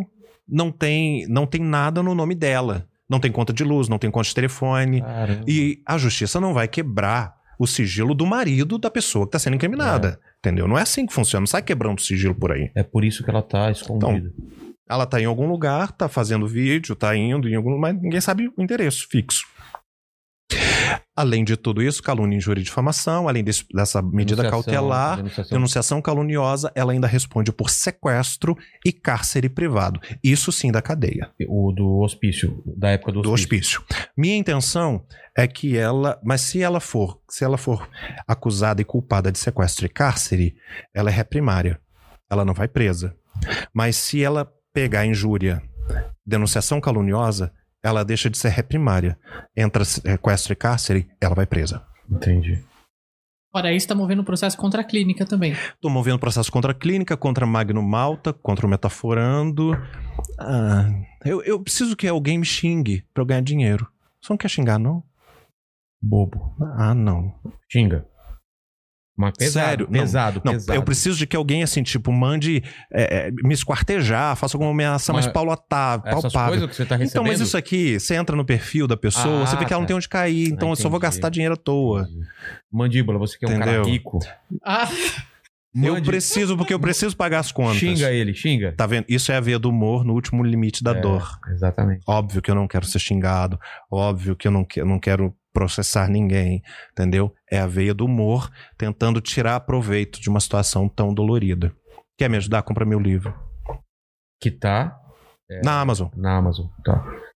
Felipe Heider- Heiderich. Heiderich. Heiderich. Heiderich. Encontro marcado. É. Editora Arcádia. Ou Arcadia. Arcádia. Arcádia. Que é o mesmo do Daniel, então, Mastral. É, eu levei o Mastral Mas eles só, no publicam, domingo. eles só publicam. é, Não, eles tipo não publicam conteúdo? nada gospel. Ah, não? O meu é o primeiro que não é entrou como gospel, entrou como autoajuda. Entendi. Entendeu? Foi o primeiro. Eles publicam é, mitologia, eles publicam é, romance e livros mais picantes também. Entendi.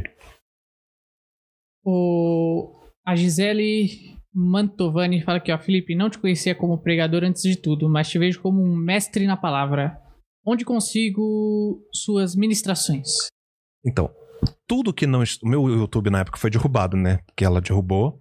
As minhas, o meu Instagram e meu Facebook só não foram derrubados porque eram verificados. Então, o que eu consegui pegar, eu coloquei no meu YouTube, que é Felipe Heiderich. Tem algumas palavras pouquíssimas. Mas como naquela época eu pregava nas igrejas, eu queria ajudar as igrejas, eu deixava que as igrejas ficassem com os direitos das minhas ministrações. Então as igrejas tiraram tudo do ar e jogaram no Sabe-se abismo. lá onde tá, né? Entendeu? Aí o Vinícius fala aqui, Felipe, nos fale sobre o Levítico 18, versículo 22. Com o homem não te deitarás. Então, ele É, não ah, pegou esse, o tá, tá. início do papo. É, a gente já falou Então, sobre isso. que foi, Por favor, leia também Levítico 19, tá? Não leia só versículos. Leia Levíticos, por É. favor. Inteiro. Tá? Então, se neste momento que você ler Levítico 19, você não for fulminado, aí você pode ler o resto. É isso. Felipe, obrigado pelo papo de hoje. Acho que a gente foi a fundo em todas as questões. Acho que faltou alguma coisa que você gostaria de falar? tá ótimo. É isso. E a gente sempre termina aqui com as três mesmas perguntas. E vai ser, acho que, a primeira vez que não vai ser necessário falar qual é a primeira pergunta, porque ela foi 80% do papo. Amplamente- Foi amplamente discutido. Repete é- ela aí, repete ela aí. A primeira pergunta é, olhando pra trás, qual foi o momento mais difícil da sua vida? Eu acho que foi dito aqui, né? Ah, talvez ainda venha, não sei. É, não, mas daqui pra trás. Daqui pra trás, É. olhando assim friamente, o meu casamento. É! o momento do sim. Que é o, é o que deu start a O momento do problema. sim É, foi o momento mais É, complicado, porque exato. foi ele que gerou todos. Exatamente. E a segunda pergunta é isso, cara. A gente sabe que vai morrer um dia, todos vamos morrer. E aqui você tem a oportunidade de deixar as últimas palavras pro pessoal que voltar nesse vídeo daqui a 60, 70 anos. Qual que é a sua, a sua seu epitáfio? Até breve. É breve. Muito bem. E a terceira é se você tem alguma dúvida. Todo mundo tem dúvidas. Escolhe uma dessas dúvidas, uma dessas perguntas que você tem que não foram respondidas. Não tenho, Não tem? não tenho. Eu sou uma pessoa extremamente estudiosa. Eu vindo pra cá, eu parei num sebo. As pessoas me dão muitos livros. Eu fiz física quântica. Eu estudei física quântica. Eu estudei orquídeas. Eu, quando não tenho nada a fazer, eu vou fazer um curso. Entendeu? Eu sou formado em, em orquídeas pela Universidade Federal de Curitiba. Eu fiz física quântica. Eu, eu faço milhões de, de, de estudos diferentes. Eu tinha todas as dúvidas possíveis. Depois do que eu passei, eu sou extremamente grato quando qualquer resposta vem. Então eu não tenho Mas, por exemplo, nem a dúvida por que, que ela fez isso, Não, o porquê que aconteceu isso comigo.